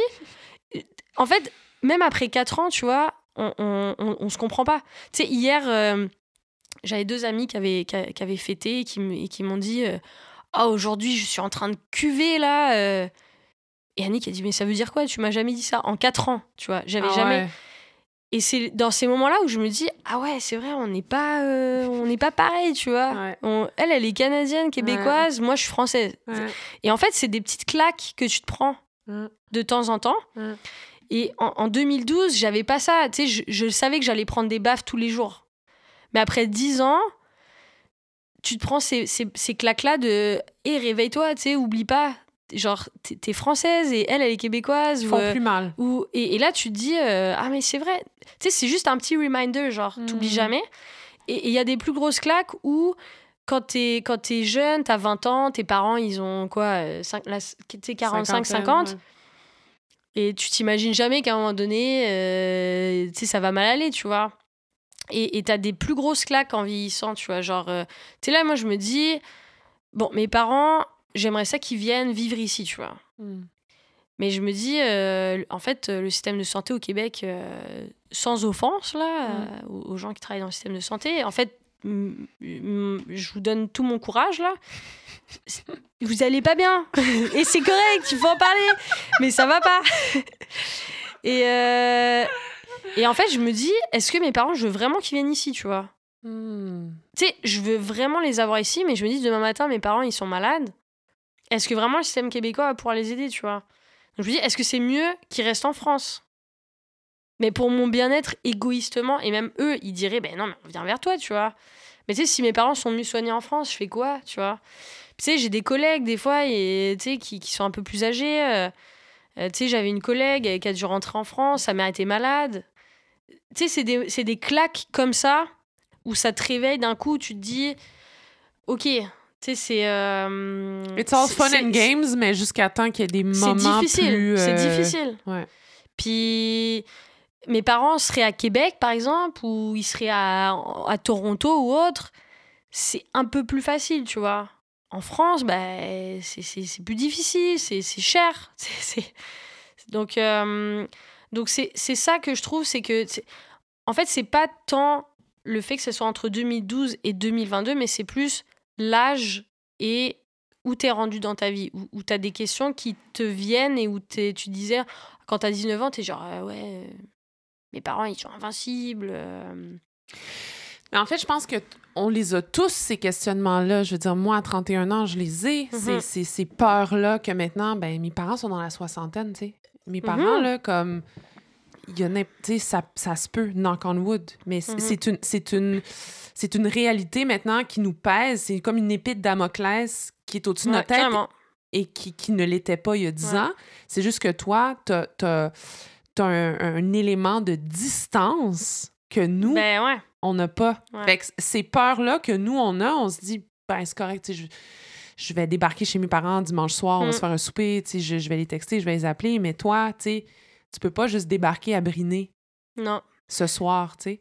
Puis c'est- tu sais, c'est là aussi que tu dis, c'est des moments, il y a toujours des moments difficiles. Tu sais, les, les anniversaires, les. Tu sais, Noël l'année dernière, avec la pandémie, euh, je savais pas quoi faire, tu vois. Je me disais, tu sais, je rentre, je rentre pas. Là, si je suis pognée en France, je suis pognée un mois parce que si, si j'attrape la Covid en France, tu sais, c'était- hyper compliqué. Puis en même temps, je me dis, mais tu sais, imaginez, arrive de quoi à mes parents, je fais, tu sais, je fais quoi Tu vois, c'est des dilemmes comme ça dans lesquels tu es, retenu. Puis la différence entre 2012 et 2022, c'est que là, je le sais que ces moments-là, ils vont être difficiles, mais ils restent difficiles. Hmm. Donc, tu sais, euh, euh, le, le dimanche soir, là, tu sais, tout à l'heure, on parlait du dimanche soir qui est dit. Que, qui est... Franchement, moi, c'est mon moment préféré, mon moment que je déteste de la semaine. Mon, Sun- mon moment Sun- préféré de la semaine. Sunday Scaries. Ouais, ouais. Déteste. Mais tu vois, tu sais, je, je sais qu'il y a plein de gens tu sais, qui font leur, euh, leur dimanche soir, tu sais, Ah, on va manger du spaghette euh, chez les beaux-parents. Ou... Mais moi, c'est pas ça, tu vois. Tu sais, je, je peux pas faire ça, en fait. Tu sais, je peux pas prendre un aller-retour un dimanche. euh, Bon, je, je vais aller me faire un petit bœuf bourguignon. Pas encore, euh, mais ton jet privé est en mon jet route. privé est en route. Bah, Ça, ça va régler tous les problèmes. Mais tu vois, par contre, encore une fois, le fait d'avoir un cercle. Tu sais, l'autre fois, je disais à Annick, je dis. Euh, me semble, ça fait longtemps qu'on n'est pas allé chez tes parents. Je m'ennuie d'eux, tu vois. Hmm. Parce que bah, tu, tu fais un peu de la projection, tu sais, sur, euh, sur d'autres personnes. Donc ça, ça aide. Est-ce que ça règle le problème? Non. Mais tu vois, euh, tu sais, quand, quand, quand des fois, euh, j'ai des amis qui me disent, ah ouais, moi, tu sais, Li- Lina, elle va chez ses parents, euh, sa mère, elle lui donne, euh, tu sais, plein de bouffe ou... Hmm. mais moi, tu sais, ma mère, elle peut pas m'envoyer euh, 12 camemberts par avion, là, ou de la soupe par avion, tu vois.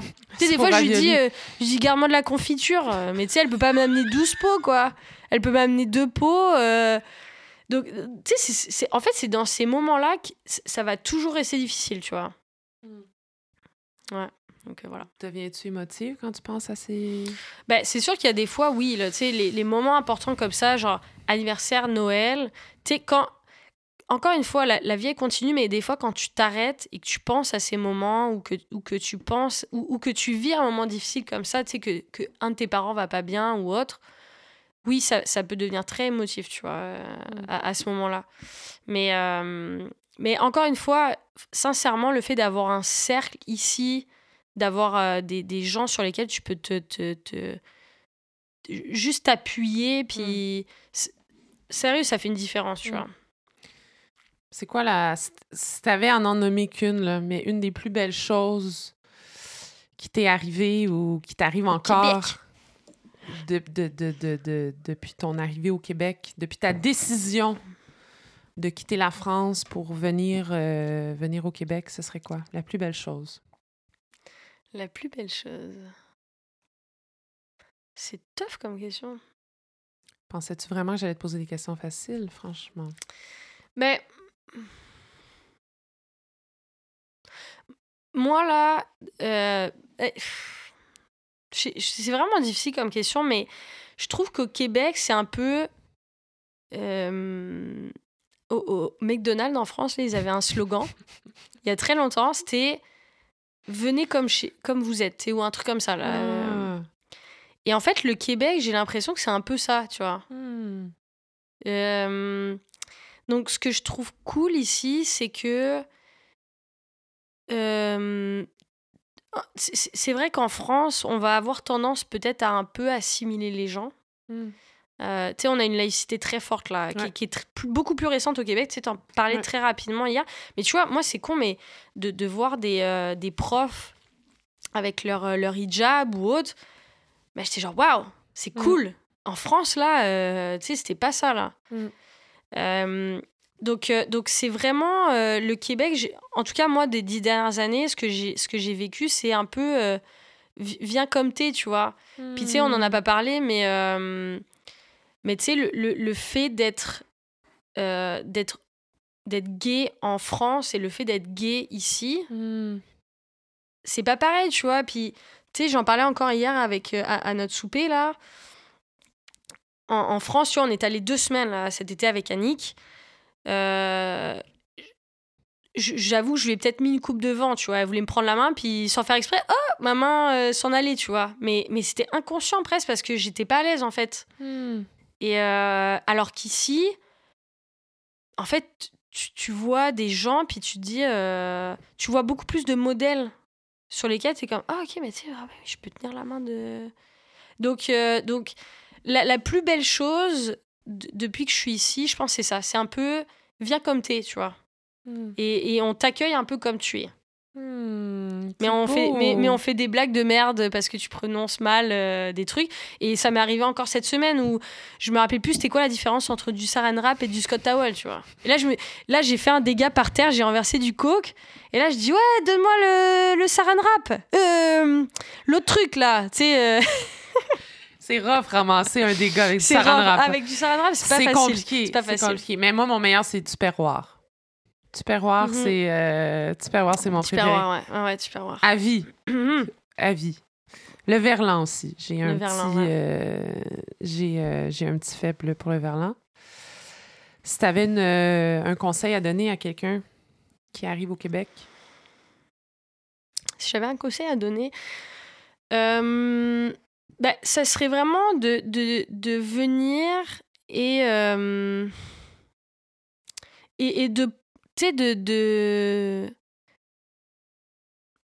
de voir qu'est-ce que le Québec peut offrir à toi, tu vois. De, de qu'est-ce que le mmh. Québec peut t'offrir. Le Québec peut offrir à toi, pas très... Bon, c'est du français un peu laborieux. du français laborieux, mais, mais, en fait, c'est ça, c'est de voir... Euh, c'est parce que j'essaie de réfléchir en même temps, là, mais... Euh, tu sais, c'est vraiment de pas arriver en mode... Euh, ça va pas être la France, je te préviens. Les, les gens, ils parlent français mais c'est pas la France. Tu sais, euh, oui, euh, à l'épicerie, ça va être différent. Tu t'auras pas les biscuits que t'aimes. Mais c'est pas grave, t'as d'autres céréales, elles sont bonnes, là, genre, viens-en, tu Donc ça va être vraiment de, de arrive, te fais pas d'attente et, et sois ouvert d'esprit, tu vois. Tu soit, euh, soit ouvert d'esprit, essaie de rencontrer les gens. Puis c'est pas facile parce que sincèrement, moi, je pense que j'ai eu la chance avec Carabin, c'est j'ai eu un accès un peu VIP au fait de créer des liens avec des Québécois. Hmm. Puis on n'en a pas parlé, mais à l'université, là, t'arrives, les Québécois à 18-19 ans, là, euh, tu sais, mettons, il vient de Boucherville, là, euh, ton, ton, ton, voisin. Mais lui, il a toute sa gang d'amis de Boucherville déjà qu'il connaît, et puis il veut peut-être pas créer de nouveaux liens, tu vois. Et encore moins avec toi, parce que t'es français. Donc, c'est ça qui est dur, c'est que t'arrives à un moment dans ta vie où les gens ont déjà des liens, ont déjà un cercle d'amis mm. qui va sûrement se créer euh, de nouveau avec l'université. Il y aura peut-être une ou deux personnes avec qui les gens vont se rapprocher, mais, mm. mais c'est dur de créer des liens à cet âge-là, de, mm. de, créer des liens forts. Ça va pas être 20 euh, personnes là que tu vas ajouter à ton cercle d'amis. Donc, euh, donc, il va falloir travailler fort pour ça. Et, et, je pense que ça va être de, d'essayer d'être ouvert d'esprit, de, de pas hésiter à participer à des trucs, euh, tu sais, de... Puis souvent, les Français, quand ils arrivent ici, bah, tu dis oui, ils ont des Canada Goose, mais, mais c'est souvent parce qu'ils parlent à des Français. Ils vont sur des groupes Facebook de PVTistes euh, où, où, tu, où c'est que des Français. Donc, euh, donc moi, j'ai plein de gens autour de moi, des Français, que la plupart de leurs amis, c'est des Français. À Montréal, tu vois. Et moi, je leur dis, mais vous, mais vous êtes des ouf Mais tu vois, moi, j'aurais pas eu Carabin. Donc, donc je pense qu'il faut que il faut que tu arrives, que tu aies l'ouverture d'esprit et que tu ouvres ton cercle. Hmm. Que, que, tu, que tu te dises, oui, c'est facile de rencontrer des, des, des, Français qui sont arrivés, et peut-être ça va être ton premier cercle. Hmm. Mais fais d'autres choses. Fais des sports, fais des trucs, fais, d'autres choses, tu vois. Et c'est correct si t'es ami avec des Français aussi. Mais essaye de d'aller plus loin que ça, tu vois.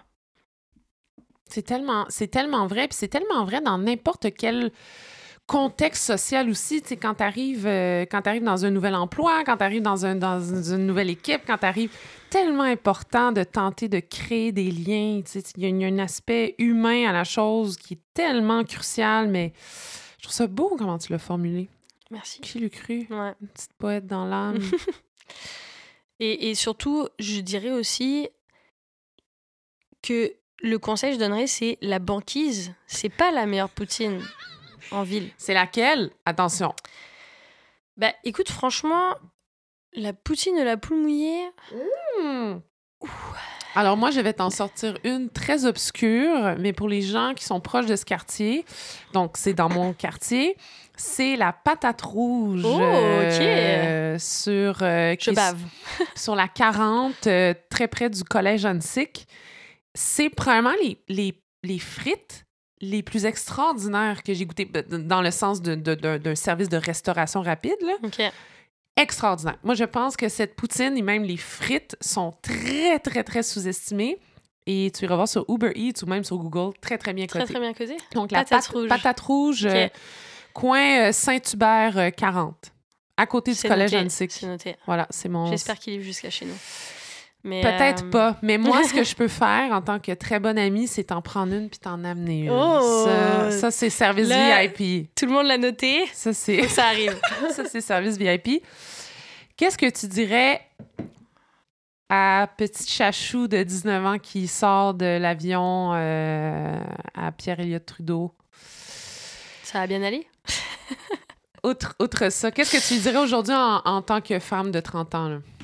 qui, on va se le dire, est sur le point d'avoir sa nationalité canadienne, qui a un condo, qui est sur le point de se marier, qui est sur le point d'avoir des babes, qui a une Oh, oh, oh, oh, oh. très, très bonne job en tant que conseillère en acquisition de talent. Toi, t'es comme le success story, dans le fond, Ben non, d'intégration. Ben, Ben, en- ben, d'intégration, euh, oui, je. Enfin. puis tu tripes sur euh, District 31, Stat, euh, Indéfendable. Non, non, mais. Oui, c'est vrai que ça a été rough, mais, mais je suis bien. Je suis, vraiment, je suis, je suis bien. Je suis, je suis heureuse. J'ai pas. euh, Tu sais, j'ai pas. euh, J'envie personne et. Je me verrais pas être ailleurs, tu vois. En ce moment, mais, euh, mais je, je, je l'ai pas dit, mais j'aimerais vraiment ça que mon restaurant ou mon and breakfast, ça soit en Italie. Euh, Ah. dans, dans, dans 15-20 ans. Mais À- donc, à- au lac de Garde. je, je me vois très mal vieillir au Québec. Donc déjà, je, je- Pourquoi? ben, moi, avoir euh, 70 ans et glisser sur la glace en allant chercher mon courrier euh, parce qu'il n'y a plus euh, de, de boîte postale juste devant chez moi, mais il faut que j'aille à la boîte postale au bout de la rue, c'est moins sexy. Sinon, il y a les CHSLD aussi qui sont très attirants. Ou, ou être un snowbird, ça, ça c'est le genre Ah de carrière ouais? qui m'attire. Mais. Pa- parenthèse euh, par rapport à ça, qu'est- qu'est-ce que je dirais à, à la jeune euh, qui arrive? Je lui dirais, bah, de un, euh, tu, tu vas en chier au HEC, donc étudie plus. étudie plus. Non, mais je lui dirais. je lui dirais franchement. ou- ouvre tes yeux grands, tu vois, et, et essaye de. C'est marrant parce qu'en plus, quand je suis arrivée dans l'avion la première fois, dans l'avion, là, je voulais être au hublot, tu vois, je voulais tout regarder, genre, ah ouais, c'est beau et tout, tu sais, je, voulais tout voir. Euh, je, pense que. euh, faut, faut vraiment. Tu faut vraiment que tu arrives avec. C'est ça, avec la curiosité. Tu faut, faut vraiment que tu sois curieux. Puis tu au, au- au bout du compte, là, après 10 ans, moi, je suis vraiment bien ici, tu vois. Tu sais, je connais plein de gens qui sont partis en France, puis c'est parce qu'ils n'ont pas trouvé leur X ici, tu vois. Et, et- et c'est correct. C'est- correct aussi si ça marche pas, mais, euh, mais c'est vraiment une belle ville, tu sais. Ça m'a pris du temps à découvrir, autre que Montréal, tu sais, avec le soccer, on avait beaucoup de trucs les week-ends et tout. On avait un agenda assez chargé. C'est vrai que au début, tu, tu, tu veux beaucoup rentrer en France, tu sais, donc tu veux, tu prends pas forcément le temps de prendre des vacances ici et tout, tu vois. Mais tu sais, d'aller aux îles de la Madeleine, tu sais, on est allé en voyage au BC, euh, tu sais, je pense j'ai peut-être vu plus de la Gaspésie que plein de Québécois parce que tu, tu veux voyager avec tes parents, tu veux... Mais il y a tellement de... Tu sais, c'est- vraiment beau le Québec, c'est... T'as plein de paysages différents, t'as plein de régions différentes. Donc, euh, donc tu sais, en, en 10 ans, là, vraiment, je- j'en j'en ai eu plein les yeux.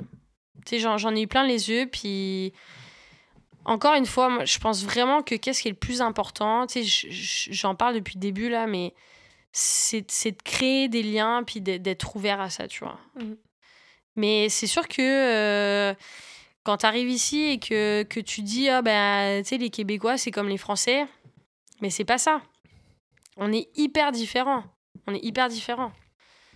Donc, euh, donc faut, que faut que je sois prêt. Faut que je sois prêt à ça. Qu'est-ce qu'on te souhaite? Hum. De façon très honnête. Qu'est-ce qu'on te Qu'est-ce souhaite? qu'on me souhaite? Bah, pff, d'avoir une maison euh, à 2 millions. euh, Une maison à 2 millions? Non, non, je déconne, c'est pas vrai. Euh, moi, qu'est-ce qu'est-ce qu'on me souhaite? Bah, euh, j- j'espère, j'espère vraiment euh, qu'un jour, je vais être 100% comblée au Québec. Ça serait cool, Hmm. ça. C'est un peu impossible. Franchement, vous mettez pas trop la pression, guys, parce que c'est pas, c'est c'est- c'est peu. Mais est-ce euh, que les 100 de un, est-ce que les 100 existent? Non. Puis de deux, est-ce que même des Québécois de souche sont 100 comblés au Québec? c'est c'est une très bonne question. C'est une très bonne question. Est-ce que est-ce que c'est un concept. euh, Demandez aux snowbirds, justement, parce que eux, je peut-être Exact. pas. Non, mais. Non, non, 100%, 100% comblé. euh, c'est, en, en effet, je pense que c'est difficile, mais qu'est-ce, qu'est-ce qu'on me souhaite? C'est- Moi, vraiment, j'ai, j'ai envie. euh, j'ai- j'aimerais vraiment ça, réaliser un peu ce rêve-là d'avoir un, un petit resto, un petit bed and breakfast. Puis, tu sais, en vrai, le Québec, c'est propice à ça. Tu sais, je trouve, vous Mhm. êtes tellement. Bah, puis, tu vois, je dis vous, des fois, je dis nous. Ça, c'est quand ça m'arrange. Euh, nous, on a inventé la poutine, par exemple. Ça, ça m'arrange. Euh, C'est ça, l'avantage. Vous, vous comptez pour, euh, pour l'impact. Exact. non, l'impact a une très bonne saison, entre guillemets. Voilà. Mais, euh, mais je trouve que euh, vous êtes très. euh, ent- L'entrepreneuriat et tout, tu sais, je trouve que c'est très, c'est très valorisé ici. Je trouve qu'il y a beaucoup d'aides. euh, donc, tu sais, li- tout ce qui est innovation. bon, en France aussi, tu sais, il y a des beaux programmes. Tu sais, je pense niveau environnement et tout, tout ce qui est durable. Il y a, il y a- il y a beaucoup de programmes en France. Mais je trouve qu'ici, il y a beaucoup de subventions, il y a beaucoup de soutien, puis il y a beaucoup d'opportunités aussi. Tu sais, le Québec, moi, je le vois, contrairement à la France, qui est un pays. Faut pas que les Français entendent ça, là. Puis Macron, euh, faut pas qu'il entende ça, mais. Manu, Manu, Ma- si t'écoutes. Manu, si t'écoutes, bouge tes oreilles, là. Mm. Mais la, la France, on est en déclin, moi, je trouve. Oh. Parce qu'on n'est pas. Oui, on est très avant-gardiste sur certains points, mais je trouve que sur d'autres, on est très en retard. Hmm.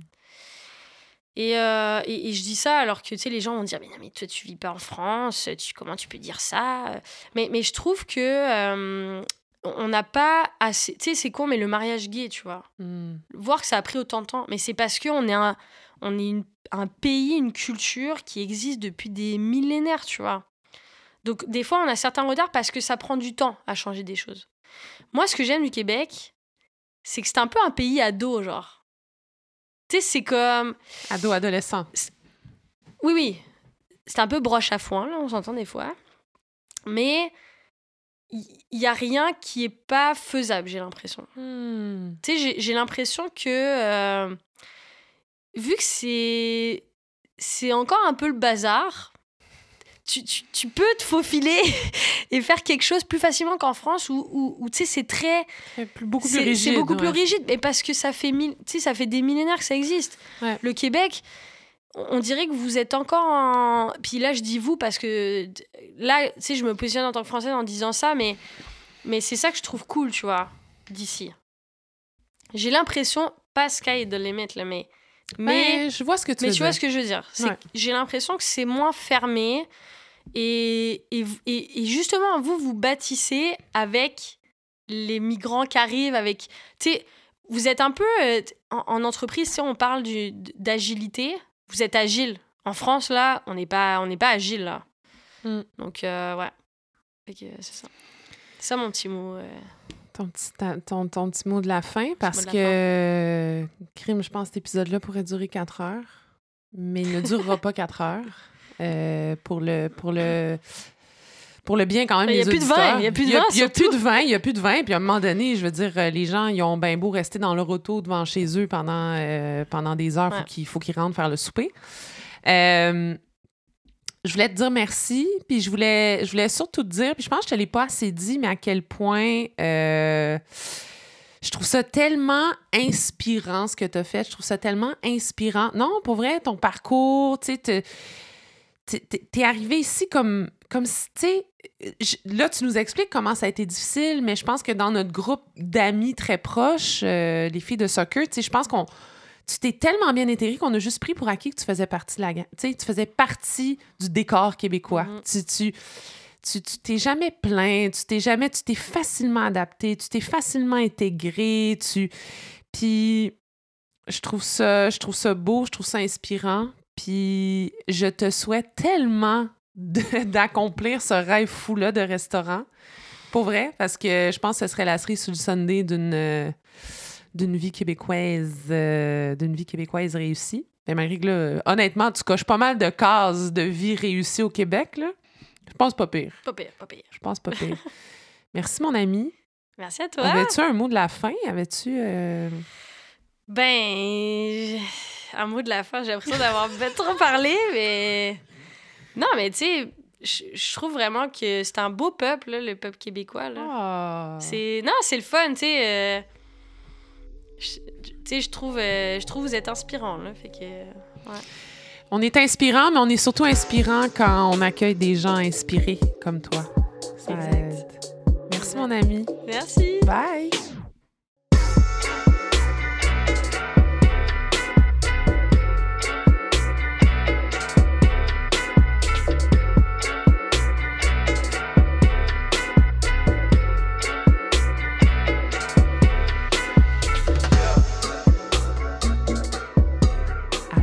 Voilà, c'était l'épisode avec la merveilleuse Charlotte Vallée. Au-delà de nos fous rires, j'espère que son témoignage vous aura touché puis interpellé. Immigrer, c'est pas facile, puis ce le sera probablement jamais. Mais ce qui me frappe toujours autant lorsque je parle de tout ça avec Chat puis quand je la vois aller, ben, c'est que ce sont vraiment les amis puis le cercle que l'on se crée qui font toute la différence à travers les obstacles de l'intégration. Puis ça, là, ben, ça s'applique dans toutes les nouvelles sphères sociales qu'on se doit d'intégrer. Créer des liens forts, bâtir des relations de qualité. C'est ça qui fait de nous des humains, puis c'est ça qui nous permet de nous épanouir quotidiennement dans nos milieux respectifs. Il y a quelque chose de juste tellement beau puis tellement puissant là-dedans. Je nous souhaite tous de méditer là-dessus, puis de réfléchir à la puissance de nos relations amicales, puis à l'impact que ça a dans nos vies. Sur ce, prenez soin de vous les cocos. Continuez de nourrir votre curiosité insatiable. Puis surtout, surtout, soyez gentils avec vous-même. C'est tellement important. À très, très bientôt un prochain épisode des Insatiables.